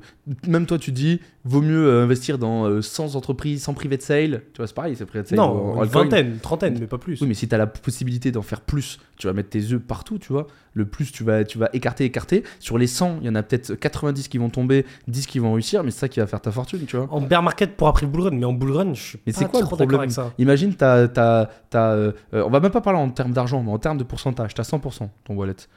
T'investis 1%. Ça, c'est souvent, on dit 1%. Sur 100 crypto? Sur 100 cryptos, c'est quoi le problème? Mais pas des cryptos au hasard, tu fais des études, tu les études. Tu vois? Parce que, Tu les étudies, j'arrive plus à parler.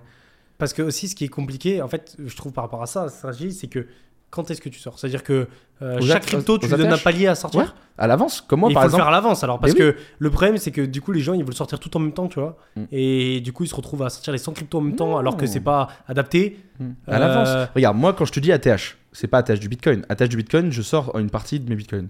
Mais après, l'ATH du Bitcoin n'arrivera pas en même temps que l'Ethereum, ouais que euh, Solana, que toutes les cryptos. À chaque fois qu'il y a un ATH qui tape, moi je mets une alerte sur TradingView, hop, direct, je vends. Et même, je mettrai même des ordres limites à l'avance pour vendre mon bag dès que je me rapprocherai petit à petit. Et ensuite, après, tu as différentes façons de faire des targets, tu vois, avec les Fibonacci, ou bah, il y a plein de targets, ou les chiffres ronds parce que, euh, voilà, ou euh, la spéculation parce qu'on a entendu euh, tel truc ou tel truc. Bon, bref, il y a plein de façons de- d'essayer d'avoir des targets, tu vois, mais on s'en fout. Mais pour moi, c'est, il faut avoir un plan à l'avance et les respecter. D'accord Tu vois je suis d'accord Et moi, j'ai aucun problème à- avec quelqu'un qui me dit Ouais, euh, j'ai euh, 100 investissements ou machin. Tu te rappelles, même Carl Moon, il avait, il avait investi dans 500, euh, 500 boîtes. Le mec, il a fait le milliard Ouais. grâce à ça. Bah, il aurait investi que dans 5 ou 15, je crois qu'il aurait fait pareil. ouais Non. ouais bah, en fait Mec, il n'y a, pas de surdiversification pour moi. Ah, Après, chacun son avis. Il n'y a pas de surdiversification. je suis en fait ça dépend le contexte Mm. tu vois si tu fais une surdiversification et comme tu as dit tu prévois à l'avance où est-ce que tu sors pour chaque crypto. Je suis d'accord Il faut être organisé. mais 90% des gens ils font pas ça Ah oui, C'est-à-dire mais- qu'ils vont faire une certification, ils vont acheter euh, 100 cryptos parce que ils ont entendu sur YouTube ou sur Twitter Ah, cette crypto elle est bien, du coup ils l'achètent. Ils connaissent même pas le projet derrière, ils savent même pas quand ils vont sortir, juste ils l'achètent parce qu'on leur a dit que c'était bien. Et ça, ça marche pas. 90, on peut même dire la stat 99. 95 qui est les, 95. les gens perdent. De toute façon, c'est simple. C'est soit tu es discipliné, Ouais, faut être discipliné, c'est ça. pas.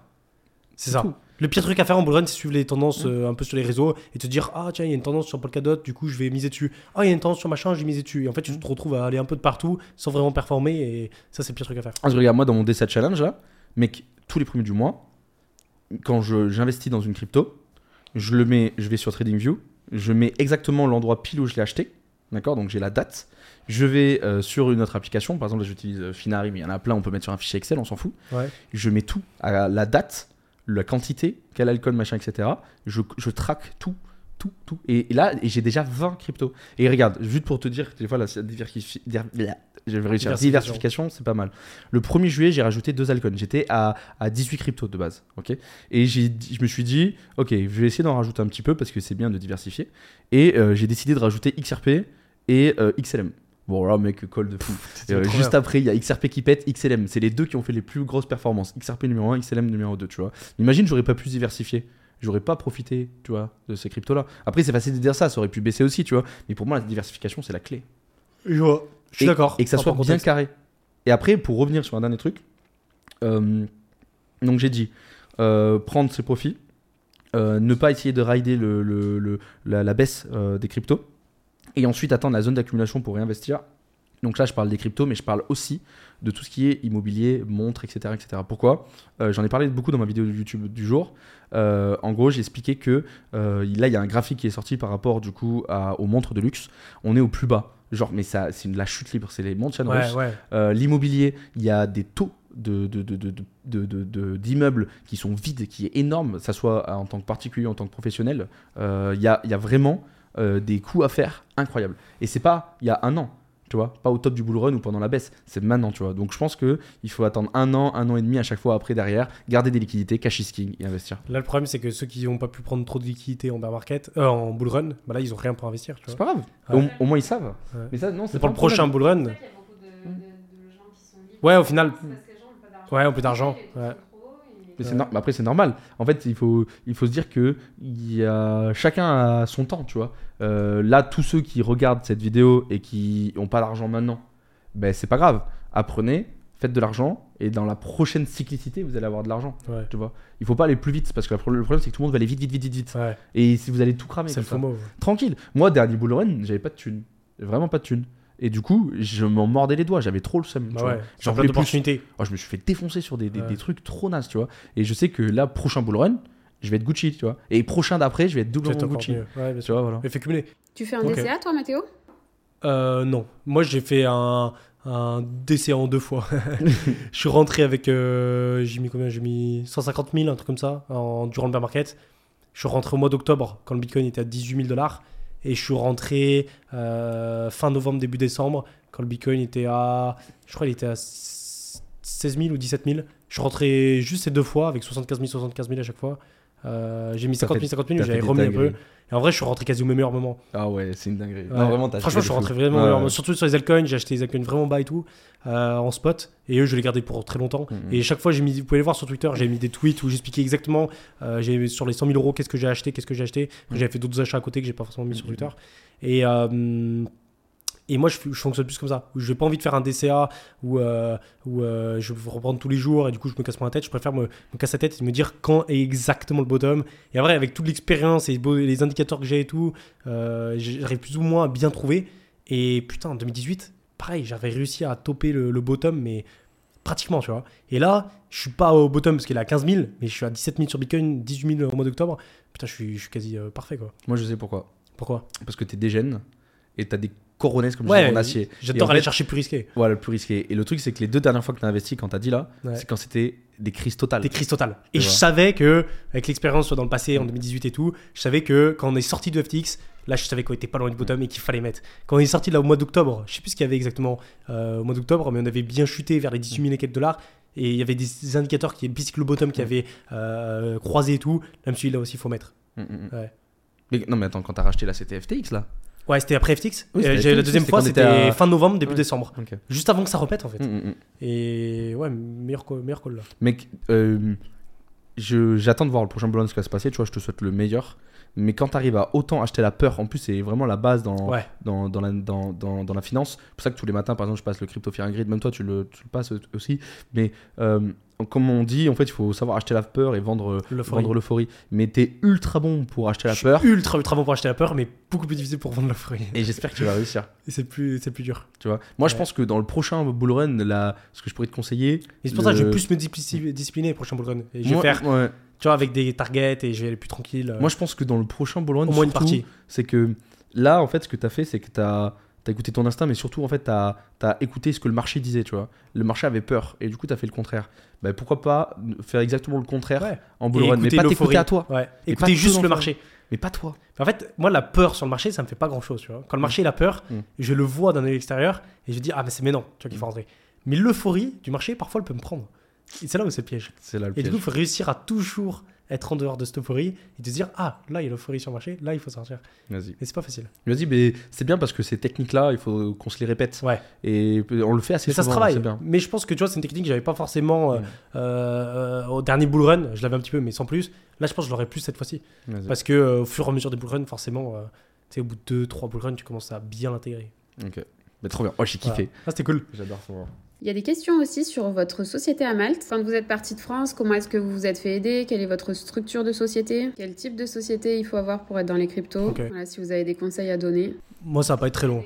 Moi, je sais pas si j'ai une phobie administrative, mais je déteste, mais je déteste ça. Dès que je peux déléguer ça, je, franchement, je prenais un comptable, là, je, je, on passait par des, euh, mal- par des, euh, comment ça s'appelle, des personnes qui créent les propres sociétés, tout ça. Valentine, tu m'aides aussi. C'est, moi, je déteste ça, les papiers, tous ces trucs administratifs, ça me, ça me rend fou. Après, personne aime, mais c'est vraiment, je déteste. Ah, Moi, euh, j'ai recruté Valentine. Donc, euh, j'ai recruté Valentine pour gérer ça. Ouais. Non, en vrai, euh, euh, nous, on a eu. Alors, on va, on va, malheureusement, on va, on va pas parler de positif. Je pense que ça- moi, ça a plus été négatif. Ah ouais, le, moi aussi. Le passage. Bah, pendant un an, on a galéré. Moi, je- non, mais moi, pas qu'un an, c'est même, même avant. En gros, quand je me suis mis à mon compte en France, en fait, avant, j'avais ma société d'auto-entrepreneur en- dans la livraison parce que j'étais livreur Uber, Deliveroo. bon, c'était il y a un sacré moment. Et en fait, quand j'ai voulu ouvrir une société, du coup, pour la partie partie euh, trading parce que je m'étais mis à mon compte en tant que trader pro, tu vois, euh, ben en fait j'ai voulu ouvrir une autre société, mais j'avais pas l'ACRE, euh, l'ARS, etc. Donc j'avais pas les aides. Du coup, ben, j'ai dû Ah, ouvrir merde. une URL. Donc quand on est en, en trader pro, c'est très intéressant d'avoir les aides, c'est très intéressant. Voilà, il faut gratter le max à la France. De toute façon, c'est comme ça. Donc ben, moi, ce que j'ai fait, c'est que j'ai ouvert une URL. Et quand j'ai ouvert l'URL, je me suis fait souiller, souiller, souiller parce que c'est des frais, des frais, des Bah frais, ouais, des frais. super cher. Ouais, même les frais d'URSSAF, machin, etc. Non mais c'est une c'est galère. infernal. ouais. C'est infernal. Et du coup, euh, bon, ça tombait bien, c'était en transition où je voulais partir à Malte. En partant à Malte, donc j'ai fermé cette société, j'ai encore payé, et encore un an après, des frais, mais je comprends même pas comment c'est possible de payer autant de frais. Euh, du coup, très mauvaise expérience. Euh, donc en allant à Malte, on, s'est fait conseiller par les Français à Malte.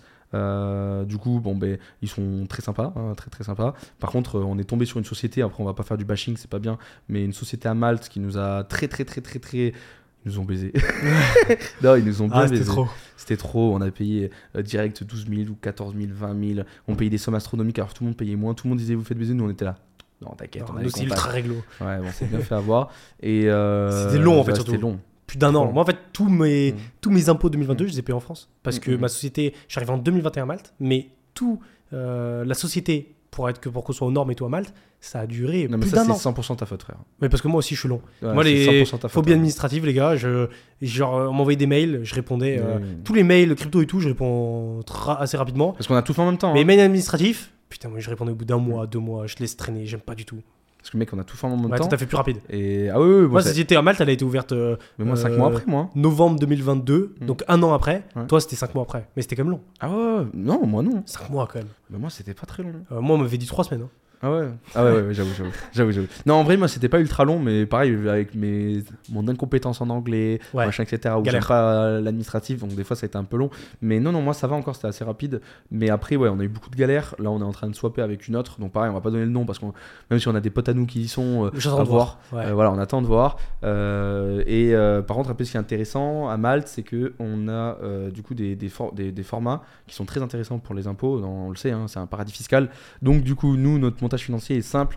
Euh, on a du coup une, holding à, à- à Chypre avec donc qui détient une société d'action à Malte. C'est là où on va facturer, on va prendre l'argent, etc. Et l'holding, c'est plus pour détenir la société, faire un montage fiscal pour payer moins d'impôts. Bon, bref, c'est toute une galère. Euh, et aussi se verser les dividendes à la fin de l'année. Bref, il y a plein de, de détails. Et en fait, ce qui est intéressant, c'est que euh, en faisant ce montage financier, à la place de payer 35%, on paye 30, oh, on paye que 5% d'impôts. Après, il y a deux manières. C'est soit on- Dividendes ou. Ouais, ouais, ouais, mais là, impôt Salaire. sur la société directe. ah, là. sur les impôts. Ouais, ouais. impôt sur la société directe. Et ce qui est intéressant, c'est que de, après, il y a soit on paye 35, on est remboursé 5, soit sinon on a un autre truc, mais là, je me rappelle plus. Faudrait que tu m'expliques, Valentine, c'est combien ils doivent payer, comment ça se passe. C'est que tu 5 payes direct. directement 5%. Ça, c'est le feu, ça. Il faudra que tu m'expliques euh, combien ça coûte ou, ou le truc, mais ça, c'est trop trop bien. Ouais. Et euh, comme Au ça, ça te final, on paye euh, 5%. Je crois. Ouais, au final, on paye 5%. C'est tellement peu. Je crois en France, j'étais à c'est rien. 65, 70. Ah ouais, c'est un enfer. Hein. c'est abusé. 5%, c'est C'est qu'en vrai, même moi, 30%, ça me va en vrai. 20, 30%. Ouais, ça m'irait, ouais, tu vois. ouais, on en Bah, reparle. 5, c'est toujours cool. Tu Ouais, vois. voilà, autant Mais je veux dire, même si tu vois, genre à Malte, on m'aurait dit c'était 30%, ça, m'aurait été, tu vois. Ouais, pareil. Ouais. Tu vois, par exemple, on me dit 0% à Dubaï, et je dis à tout le monde, mais je préfère vivre à Malte. Ouais, ouais, pareil. Et après, du coup, donc, ouais, il y a ça, 5% qui est intéressant. Après, sur les cryptos euh, en perso, euh, on Zéro. paye rien du tout. Ça, donc, ça, c'est incroyable. Donc, moi, je peux cash out à balle. En Je tant paye euh, que En trader, hein. ça c'est bien. hein. Ah ouais, hein. Bah, encore tout à l'heure, tu vois, j'ai fait ça sans trembler en me disant 30%, quoi. Ouais. Même, je paye qu'en Bitcoin. Ouais. Je paye tout en Bitcoin. Avec la carte Ledger. Donc, ça, c'est trop, trop bien. Tout ce que je paye, c'est Bitcoin. Donc, ça, c'est le feu. Et après, qu'est-ce qu'il y a d'autre comme avantage? Et euh, Ah oui, et là, du coup, ouais, on a une nouvelle société. Ouais, ça, nous coûte- ça va nous coûter en forfait ouais, 7000 euros par an. Et après, tout est géré. Mais là, on a bien dépensé euh, Ouais. 20 000 euros, on a besoin de 15 000 euros. On s'est fait niquer, mon petit. début, ouais. On s'est fait niquer. Mais là, grave. ça va aller mieux. Mais en vrai, c'est trop bien. On me dit, au moins, on a appris. Mais là, il y a une vraie niche. Franchement, je me dis, des moments, putain, si on faire de l'argent, on fait un pack tout complet. Il y a plein de gens qui demandent comment vous êtes pas très mal, comment tu fais tes sociétés, machin. Mm. Et en fait, à chaque fois, c'est une galère. Et genre, il faudrait faire un tout tout un truc où tu, tu mets euh, tu- tu mets des gens qui, qui font euh, ta société machin tout réglo tu dis c'est tant le prix t'as pas de problème et tout il y a plein de gens qui l'utiliseraient j'en suis sûr Mm, mm. Mais autre chose aussi, pour revenir, donc pour ceux qui veulent savoir, euh, donc là on a expliqué le montage, les problèmes et tout. Mais du coup, pour être résident fiscal euh, maltais, il faut déjà avoir un appartement, quoi qu'il se passe. Donc soit on est embauché par une société, soit sinon bon, on, montre notre soci- on montre sa société. Donc là, nous, c'est ce que nous on fait. Et, euh, et là, à ce moment-là, on est résident fiscal, on a tous les papiers, on a tout, on peut ouvrir notre société. Sérieusement, c'est après c'est facile. Ah, compte- il faut 14 000 euros sur son compte. 14 000 euros sur son compte et euh, il faut rester 6 mois à Malte Ouais, Euh, et avoir un, un loyer fixe sur Malte de Mm. plus de 6 mois par an, Mm, je mm, crois. Ouais. Toute Pas, l'année. pas toute l'année, non Si, si, Je ah, crois ouais. que c'est plus de 6 mois. Ah ouais D'accord, toute l'année. Après, tu peux mettre une. euh, En fait, ce que tu peux faire, tu peux mettre une petite boîte aux lettres ou un truc comme ça, un petit cabanon. euh, ouais, si tu veux. Ouais, je te jure. C'est une à péniche. 50 euros par mois euh, et t'as un, t'as un endroit fixe. Non, après, t'as raison. Et après, il faut juste être 6 mois dans l'année à Malte. Quoi. Non, en vrai, c'est ultra intéressant. Ouais. C'est... On peut pas dire le contraire. Parce qu'en France, euh, ça fait mal. Hein. Ouais, ouais. Euh, déjà en perso, 30%. Euh, sur, euh, ben là, par exemple, là, on parle vraiment de la flat tax par rapport euh, aux crypto. Mm. Plus après, tout ce qui est sur le, le pro. Oh là, Ouais. ça fait mal au crâne. Moi, ça me donne vraiment pas envie parce Moi, que, en fait, quand tu réfléchis, souvent, tu finis à 75%. euh, c'est, ce- qu'on dit. Ça veut dire qu'en fait, ben, la le trois quarts de l'année, tu bosses. tu je bosses sais pas. pour rien. C'est quoi C'est septembre? Ah, bah oui. Euh, Ça rend fou. bah oui, septembre, pile septembre. Ça veut dire que tu bosses de janvier en septembre pour l'État. Et après, tu travailles euh, juste euh, Et après, quelques pour mois pour toi. non, attends. C'est abusé. Après, il y Et a des montages financiers à faire en France aussi. C'est pas aussi simple. Euh, Après, nous, c'est vrai qu'on nous avait dit que l'État maltais était hyper conciliant. Euh, on payait pas beaucoup d'impôts, mais par contre, il faut pas rigoler. En France, je pense que tu as plus de possibilités. À Malte, tu payes 5%, mais par contre, tu joues pas. Mais en France, tu as beaucoup de grosses entreprises tu vois, qui, euh, qui, peuvent, euh, qui font énormément de dépenses et qui les mettent en mode frais tu vois, et qui les mettent en déduction de- d'impôts. Mm, mm. Alors que nous, vu qu'on n'a pas énormément de, de frais, tu vois, on peut moins le faire ça. Euh, et du coup, par rapport aux banques, euh, quelle est la banque que vous, que vous avez utilisée qui est la plus crypto-friendly? Euh, Revolut. Ouais, Revolut. Ou Akacho. Ouais. Ah ouais Ouais. Ah ouais. Tu sais, ils ont fait une SEO par rapport à ça et tout. C'est une néobanque vraiment centrée crypto. Mm, mm, mm. Il y a plein Mais de grosses néobanques qui arrivent là. Ouais. Ouais, là, en plus, ils ont été agréés euh, PSAN. je Ouais, sais pas si t'as vu. euh, vraiment pas mal. Ouais, il y a des grosses banques. Moi, euh, au, au quotidien, j'utilise. euh, Alors, moi, pour cash out, euh, je sais pas si je peux. Ouais, on s'en fout, hein, tout est légal. Moi, je prends mon argent. Par exemple, tu vois, là, hier, j'ai fait, j'ai fait, mes- fait 6000 balles de trade. Je les ai pris. Je les ai envoyés directement sur Swissborg. Euh, parce que c'est un peu chiant en passant par, euh, par euh, Bybit ou par Binance. Des fois, tu payes des frais un peu. Je suis pas fan. J'envoie sur Swissborg. Et de Swissborg, je les, je les, je les swap en euros. Et je les envoie sur Revolut. Sur Revolut. Revolut, ils disent rien. Mais à la fin de l'année, il faut faire attention, ils peuvent demander. Moi, l'année dernière, je sais pas si tu te rappelles, il m'avait, dit- il m'avait envoyé un message. Et en fait, y a, y a un- ça fait un rond comme ça, tu sais, avec comme un truc de, de chargement. Ouais, vous avez 105 000 euros à justifier. Et 105 000 euros à justifier. Ouais. Et t'as pu tout justifier. J'ai tout justifié. Mais il y avait des trucs où c'était chaud, tu vois. Par exemple, euh, pas chaud, mais justifié l- légalement avec un papier, c'était impossible. Par exemple, il y avait 14 000 euros avec toi ou 15 20 000 euros avec toi. Ouais, on s'était échangé. Et on échangeait beaucoup. Et, je, et mon, mon justificatif, c'était mon meilleur pote. Et c'est passé. Et c'est passé. Ça, en vrai, c'est cool, tu vois. Et là, je fais plein de virements. Et après, je sais que je vais pouvoir les récupérer sur Mais en Swissborg. ou crypto, tout ça. comment tu fais? Ben, je, juste, ben, c'est Alan Suzakuta. Et du coup, directement, je pourrais juste euh, prendre le justificatif, ça vient d'un autre compte. Ah, de Swissborg. Ouais, c'est tout. Et Ah, vu que ben, je suis résident maltais, j'ai Ouais, le droit passe. de faire en perso et je, Je paye vois. pas d'impôt dessus. Et en- ensuite, après, ce que je fais, c'est que si vous voulez pas garder sur Revolut, parce que moi, je le conseille pas de garder sur Revolut. Vraiment, mec, tu te rappelles tous nos potes où ils ont eu des problèmes avec Revolut, Ouais, machin et tout. ouais. Moi, ce que je fais, c'est que j'envoie du coup sur Revolut et ensuite j'envoie sur Crédit Agricole parce que c'est ma banque française. Et donc, en fait, ça fait un montage. Je me fais un propre montage. Ça fait Bybit, tout Swissborg, Swissborg, tout Revolut, Revolut, tout Crédit Agricole. Et Crédit Agricole au niveau français. tout- ça- Mais en fait, si je, je pense que Crédit Agricole aujourd'hui, vu qu'ils ils se mettent à fond dans tout ce qui est les crypto-monnaies, ça peut être cool. Mais moi, je sais que de base, ils aiment pas ça du tout. Ils te bloquent et tout, ils te demandent des justificatifs. Par contre, quand c'est envoyé depuis Revolut, bah, il y a aucun problème. C'est qui là qui a été agréé PSAN euh, récemment C'est Société, Société Générale. Générale. Ouais. Mais Ça, le Crédit c'est- Agricole, euh, ils sont chauds. Hein. Ouais, mais Société Générale qui sont agréés PSAN alors qu'ils ont fait des fraudes dans tous les sens dans le passé. Même critiquer les cryptos Oh, c'est un scandale. Mais Crédit Agricole, ils arrivent fort aussi. Ouais. Voilà. Et toi, t'as une technique ou pas? Moi, euh, BitGet, tout, sous- tout Revolut. Je passe de, je me envoie mes cryptos sur BitGet et je withdraw sur euh, Mm. sur Revolut directement. Ouais. Et après, je laisse sur Revolut. En fait, sur Revolut, je laisse au minimum Ouais. juste pour vivre. Ok. Donc voilà, Parfait. Pas plus. Voilà nos techniques. Et t'as Ledger aussi maintenant qui est pas Ouais. Ledger. Ah oui, moi je mets du coup sur Ledger et j'utilise la carte Ledger. Avant, j'utilisais la carte euh, Binance. J'ai demandé la carte Bybit, j'ai toujours pas reçu. Du coup, là, j'utilise Ledger. Ledger, ce qui est bien, peut feu, le mettre sur Apple Pay. hein. Ouais, Ça, c'est ça c'est le feu. Ouais, Genre en deux clics, tu fais clic clic, tu payes tout. ouais, ça c'est bien. Et je paye tout en Bitcoin. Par contre, le cashback est nul à chier. Oh là Ah ouais 1% frère. Ou sinon, c'est 2%, je crois, avec euh, le BX BXX, c'est leur, euh, la crypto, tu vois. Ah ouais. banque ou un truc comme Ah, ça. ils, ils ont une crypto? Ouais, gros, non, mais ouais, mais c'est de la merde. En Ouais. gros, la dernière fois, euh, je voulais prendre euh, le BXX et il y avait, ils avaient perdu 20%. 20%. Ouais. Euh, c'est pas intéressant. Donc ça veut dire que si tu mets ton argent en B- BXX comme si c'était sur ton compte bancaire, tu perds 20%, mec, c'est pas intéressant. Alors que si tu mets en Bitcoin, c'est bon.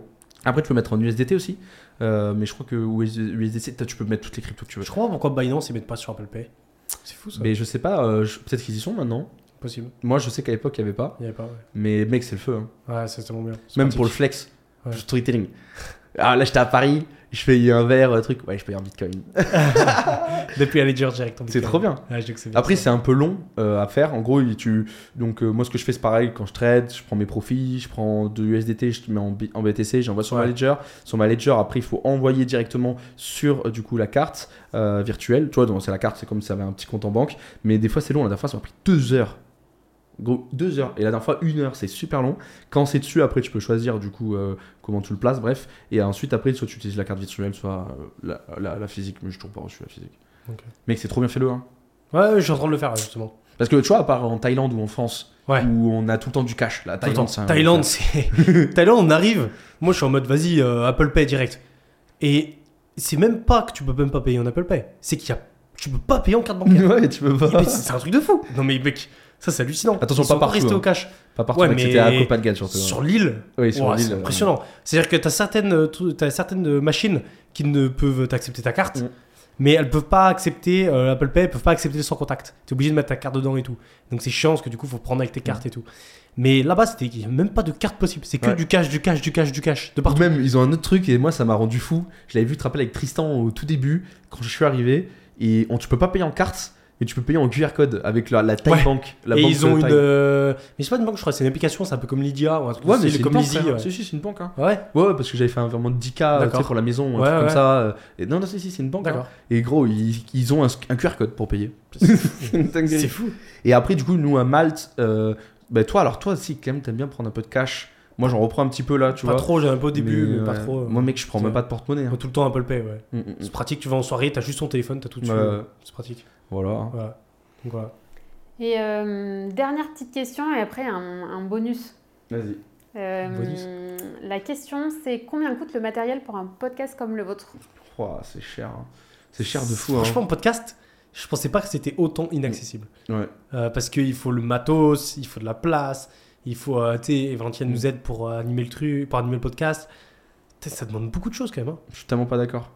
Mec, tu peux faire un podcast avec euh, deux téléphones. Ouais, mais téléphone. pour avoir une bonne qualité. Mais si tu veux, voilà, c'est ça. Mais fais un podcast avec deux téléphones, le rendu que t'as, mon Non, pote. mais dis bien, je te parle avec. euh, Dis-le bien, non, mais tu Oui, l'as pas oui. dit. Avec une bonne qualité. Et Avec une encore, bonne qualité. on- Je pense qu'on est même pas à 50%. Et là, on n'est même pas à la euh, qualité max, ça, ça s'améliorer au fur et à mesure des Mm. podcasts, mais. on- C'est cher. Hein. Ouais. Bah, là, je pense qu'il y en a pour euh, 10 15 000 euros Non, 10. 10 Ouais, 10. Il y a deux cams à... Les deux caméras qu'on a, c'est les mêmes, c'est 4000 euros.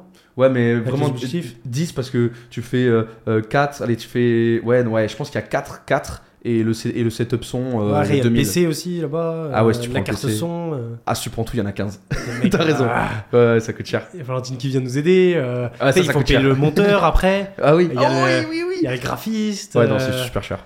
Non, là c'était vraiment le matériel. Ah, le matériel. Un matériel, Ok. ouais. Ouais, t'as ça coûte dit ouais. Mais après, tu peux te faire un podcast où euh, tu mets pas de visuel. Mais pour YouTube, ce sera pas accessible. Quoi. Ce sera plus pour Ouais. Spotify ou Apple Podcast, trucs comme ça.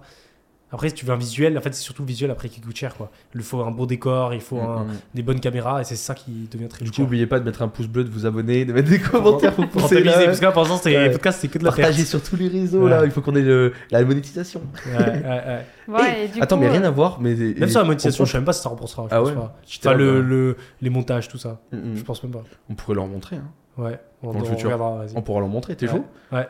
On on- partagera les, ce qu'on gagne en vue euh, monétisation. Je crois qu'il faut quoi? 1000 abonnés, 4000 heures de visionnage? Ouais, un truc comme ça, mais on va aller vite, je pense. Ouais, Il ouais. faut juste qu'ils s'abonnent vite, et après on l'aura. Et après, on pourrait montrer et tout ça, et avec l'argent, on pourrait le réinvestir. Parce que moi, perso, et toi aussi, c'était pas pour gagner de l'argent le podcast, Ouais, tu vois. Mais le réinvestir pour faire des, des concepts un peu plus cool, tu vois. Ouais. Euh, faire grave. des podcasts dans des endroits un peu différents, machin. Parce qu'il faut pas oublier qu'on pourra pas le faire tout le temps ici. hein. On va devoir aussi peut-être le faire euh, dans d'autres pays parce que tout le monde va pas venir venir à Malte. hein. Mais ouais, ouais, euh, ouais, ça dépend, ouais. Ouais, mais c'est vrai qu'il y a des gens, ouais, ils vont pas venir à Malte Ils avant vont longtemps. pas venir à Malte. Donc, On a des potes, euh, ils vont pas revenir forcément sur Mais à, à- à Toulouse, là, euh, à Paris, il y, a des- il y a des endroits sympas et tout. on. Verra, on verra. Et du coup, pour terminer, le dernier podcast, je ne sais pas si vous vous rappelez, mais euh, Mathéo, il parlait de qui s'était enregistré quand il dormait. Et du coup, il avait demandé si. C'est ça le euh, bonus Il avait demandé si vous vouliez euh, savoir ce que ce qu'il disait Oh non. non. pendant la nuit. Alors, on peut vous passer un petit passage. euh, Et tiens, j'ai encore fait un rêve. Tu vois, justement, on parlait des rêves. Allez voir le. Si vous l'avez pas vu, vraiment, allez voir euh, le podcast juste avant, le deuxième podcast de la chaîne, il est trop bien. Et allez voir, si vous n'avez pas vu, la partie euh, à la fin, où on parle de rêves, Mm. euh, Spiritualité. de tout ça, spiritualité, de, de pas mal de choses, du moment présent, c'est intéressant. Et je vous ai dit que, regardez, je sais pas si vous voyez la cam, mais en gros, j'ai une euh, liste, regardez, de tous les rêves que je fais. Et ça fait genre 3 ans que je la tiens, mais je, je le note très rarement. Genre, ça arrive une fois tous les 4 mois, qu'il y a vraiment un rêve qui me marque et que je le marque. Tu te rappelles la balise, je le marquais et tout. Ouais. Ou Et- et... Alan, il faut que je raconte. Et ben là, ce matin, regarde, le dernier euh, rêve que j'avais écrit, c'était le 12-03-2023. Donc c'était le 12 mars. Et j'ai pas écrit un rêve depuis. Et là, ce matin, j'en ai écrit un. Parce qu'il m'a marqué. Truc de fou. En gros, je suis dans mon ancienne école primaire. Et euh, je sais pas pourquoi, il y a 9 étages. Et je dois tuer le Joker. et, et en fait, et, et dès que j'ai tué le Joker, ça recommence à zéro. Et je dois le retuer. Et je fais ça des centaines de fois. Et genre, je le tue de plusieurs dizaines, centaines de fois différents. Moi, je le pousse de la fenêtre, je le, je le tue avec une barre, je lui écrase la tête et tout. Quand je pense que c'est mon coloc. Oh non, j'ai peur. Et Les je gars, me suis un, réveillé. un jour, je crève. Oh. Et je me suis réveillé, je me fais Wow, ce bordel, mais qu'est-ce que c'est que ce rêve? J'ai jamais fait un rêve comme ça, trop bizarre. Vous avez dû regarder un film ou jouer à un jeu, un truc. Et, a- ouais, je sais pas. Mais attends, mais lequel Joker? Le Joker, Le- dans, le Joker de- dans Batman? Le Joker de Batman, mais il Ouais. était habillé en normal, tu vois. Mais il avait la tête du Joker de Batman. Trop bizarre. Vas-y, fais écouter. Et, et Genre- en fait, je suis dégoûté parce que j'ai une autre application qui s'appelle iRonfle où en fait, je le mets à côté et ça. Je le mets à côté de mon lit et ça enregistre tous les bruits de ma chambre. Mm. Sauf que là, je l'ai pas mis cette nuit-là. Je suis dégoûté parce que j'aurais bien aimé voir. Mais du coup, j'ai plein de moments où au final, bah, on, a- on entend plein de ronflements. Voilà, comme ça, des ronflements dans tous les sens. Donc ça, c'est ça, c'est gratuit. Préparez-vous, ça va être costaud. hein. Attends, attends, faut que je le retrouve parce que j'en ai plein. Parce que il- à un moment donné, on était chez un pote à nous euh, qui s'appelle Hugo. euh, qui au passage a fait euh, du coup la miniature, qui a fait euh, le, euh, la bannière, qui a eu donné l'idée aussi du nom et vous avez tous été nombreux à dire euh, oui donc merci à Hugo, peut-être qu'un jour il passera, c'est un bon et toutes les miniatures aussi et du coup on était on dormait ensemble, on était un deux petits lits à C'est vrai côté. qu'il y a une période, là, pendant Et trois semaines, on avait- c'était on n'avait dingue. pas d'appart, le temps de trouver, on dormait dans la même chambre. On Mais avait tu sais que c'est là où petits ça a lits. redéclenché hein, ton idée de remettre à ouais, plafond. ouais, ouais. Parce que il me réveillait dans la nuit, Ouais, tu me réveillais dans la Mais nuit, il parlait, il pétait. non c'est vrai. Non, Non mais si, attends, mets-le, mets-le, mets-le. Non mais tout le T'es un monde. malade. Ah de- si, vas-y, mets-le, mets-le, mets-le. Et du coup, j'étais là. oh, oh, oh, je me Toi, tu ronfles encore plus fort que moi, Alan. Après, euh, gros, euh, ça c'est. T'as vu le gabarit, frérot Je suis un sacré cochon. Mais hein. après, c'est. C'est, c'est, c'est- tout le monde là, ça je pense, c'est de ronfler, de parler dans la nuit, mais c'est plus accentué chez certaines personnes. Moi, le, le fait de parler dans la nuit, c'est accentué de malade. Et il y en a euh, un et je veux absolument ouais. que tu le montres. Mais Tu l'as trouvé je ou sais pas pas lequel c'est. J'en ai un là, par exemple, j'avais écrit, c'est ton voisin, je sais pas ce que c'est. Par exemple, je parle. Regarde, écoutez. Euh, attends, ça va arriver. C'est ton voisin, cette culture. C'est pour toi, la Martin. Tiens. Par le seuil, Marseille. Voilà, là les gars, c'était 7h du matin, j'étais en plein dans ma nuit, et je dis ça, ça n'a aucun sens. Mais ça veut, ça veut dire des choses Il faut que, intéressantes. trop que tu trouves celui que. Tu sais de quoi je parle Plinko? Ouais. Ok. Oh là Ah non Ça c'est pas... Ça, ça là je dormais pas là. Ça c'est un autre. Ah, Oh, le podcast qui part en cacahuète Mais du coup, est-ce que je leur dis le contexte avant ou pas? Euh, ouais, vas-y. Alors en rapide, hein, donc euh, on en a déjà parlé la dernière fois, comme quoi euh, on avait gagné du coup de l'argent avec le Plinko et c'était pour mon anniversaire, donc euh, bon, on vous l'a déjà raconté. Et du coup, ça l'a tellement marqué, du coup, de gagner 40 000 euros avec 40 balles, qu'il en a rêvé et du coup, le résultat il est incroyable. Le Et je crois soir que même. Mais c'était là où du coup ça avait déclenché le, le côté où t'avais, Ouais. t'as remis à iRonfle. Parce que je me suis réveillé le matin, le matin, je lui ai dit, mec, t'as dit ça, ça, ça, là vous allez entendre. Il m'a dit, impossible. Même notre pote Hugo, il a dit, non, arrête, Alan, tu mens. Et j'ai dit, ben ok, vas-y, go. Et là, c'est, là, là c'est, un- une dinguerie. T'as toujours pas trouvé? Je vais, je vais montrer. Mais euh, attends, il faut que je trouve. Mais t'inquiète, ça peut prendre du, du temps, c'est pas grave, au pire, on coupera. Ah, j'ai trouvé. C'est bon? Et du coup, c'est en rapport avec. Euh, qu'on a gagné au, ouais, au casino, j'ai gagné au Plinko, et du coup, regardez ce que je dis, c'est trop drôle. Ça va pique ou Poussez, putain, c'est piquant. C'est pinko, pinko, putain. Là, il était, et là, il était 5h du matin. Et dans son sommeil, je dis plinko, plinko. Et moi, du coup, ça m'a réveillé et j'entends ça. Je me suis dit, mais c'est un malade. Et le matin, quand je vais les voir, je dis, il a dit Plinko, Plinko, Plinko. Et il m'a dit, Ah, c'est si. incroyable. Ah, vraiment, on rigole bien. Non, on rigole mais tu sais que ça, je, je l'ai mis quoi sur 20, 20 nuits là, Iron Il Mm. n'y a pas une nuit où je parle pas. Ah ouais Toutes les nuits, je parle. Toutes les nuits, je dis des trucs, c'est fou. C'est intéressant. Mais il Ouais. faut revoir le dernier podcast où on parlait de tout ça. ouais, ça, ça parle le contexte. Bon, voilà. Donc voilà. Je vous laisse conclure. Allez. Ben ouais, bah écoute, encore un super podcast. Ouais, c'était cool. kiffe. Je kiffe. En fait, tu vois, finalement, on se dit, il faut toujours des invités et tout, mais en fait, à deux, il y a toujours des trucs à dire sur les actualités, sur plein de choses. Moi, je pense qu'il y a encore Ouais. beaucoup, beaucoup, beaucoup de choses. Mais après, comme tu m'as dit tout à l'heure, c'est bien de faire une alternative où on peut Ouais. prendre de- un, un mec, un, un invité qui vient, et puis après on en refait un tous les deux, etc. Mm, C'est mm. bien. Mais du coup, on pourrait même leur proposer qu'ils disent dans, la... dans les commentaires des noms de personnes Ouais, qui inviter. voir Parce qu'on a pas mal de ou de gens qui sont pas forcément dans les réseaux sociaux, mais qui ont des histoires de fous et qui ont beaucoup de choses à apprendre, enfin à partager. Mais euh, on peut inviter aussi des gens qui sont euh, euh, connus dans l'écosystème, ça peut être cool. Ok. Bon, ben comme d'habitude, hein, bon, je vous l'ai déjà dit 40 fois. Bon, allez, une dernière fois, n'oubliez pas de vous abonner, de mettre un pouce bleu, mettez des étoiles ou je sais plus comment c'est sur les différents, euh, du coup, ben, les différentes plateformes. On vous met tout dans la description. Il y a aussi nos Linktree dans la description. Donc, si vous voulez nous retrouver sur nos différents réseaux, YouTube, Instagram, Twitter, bref, vous avez tout dessus et on espère vous voir dans le prochain podcast. Voilà, nickel. Allez, Allez, ciao. ciao.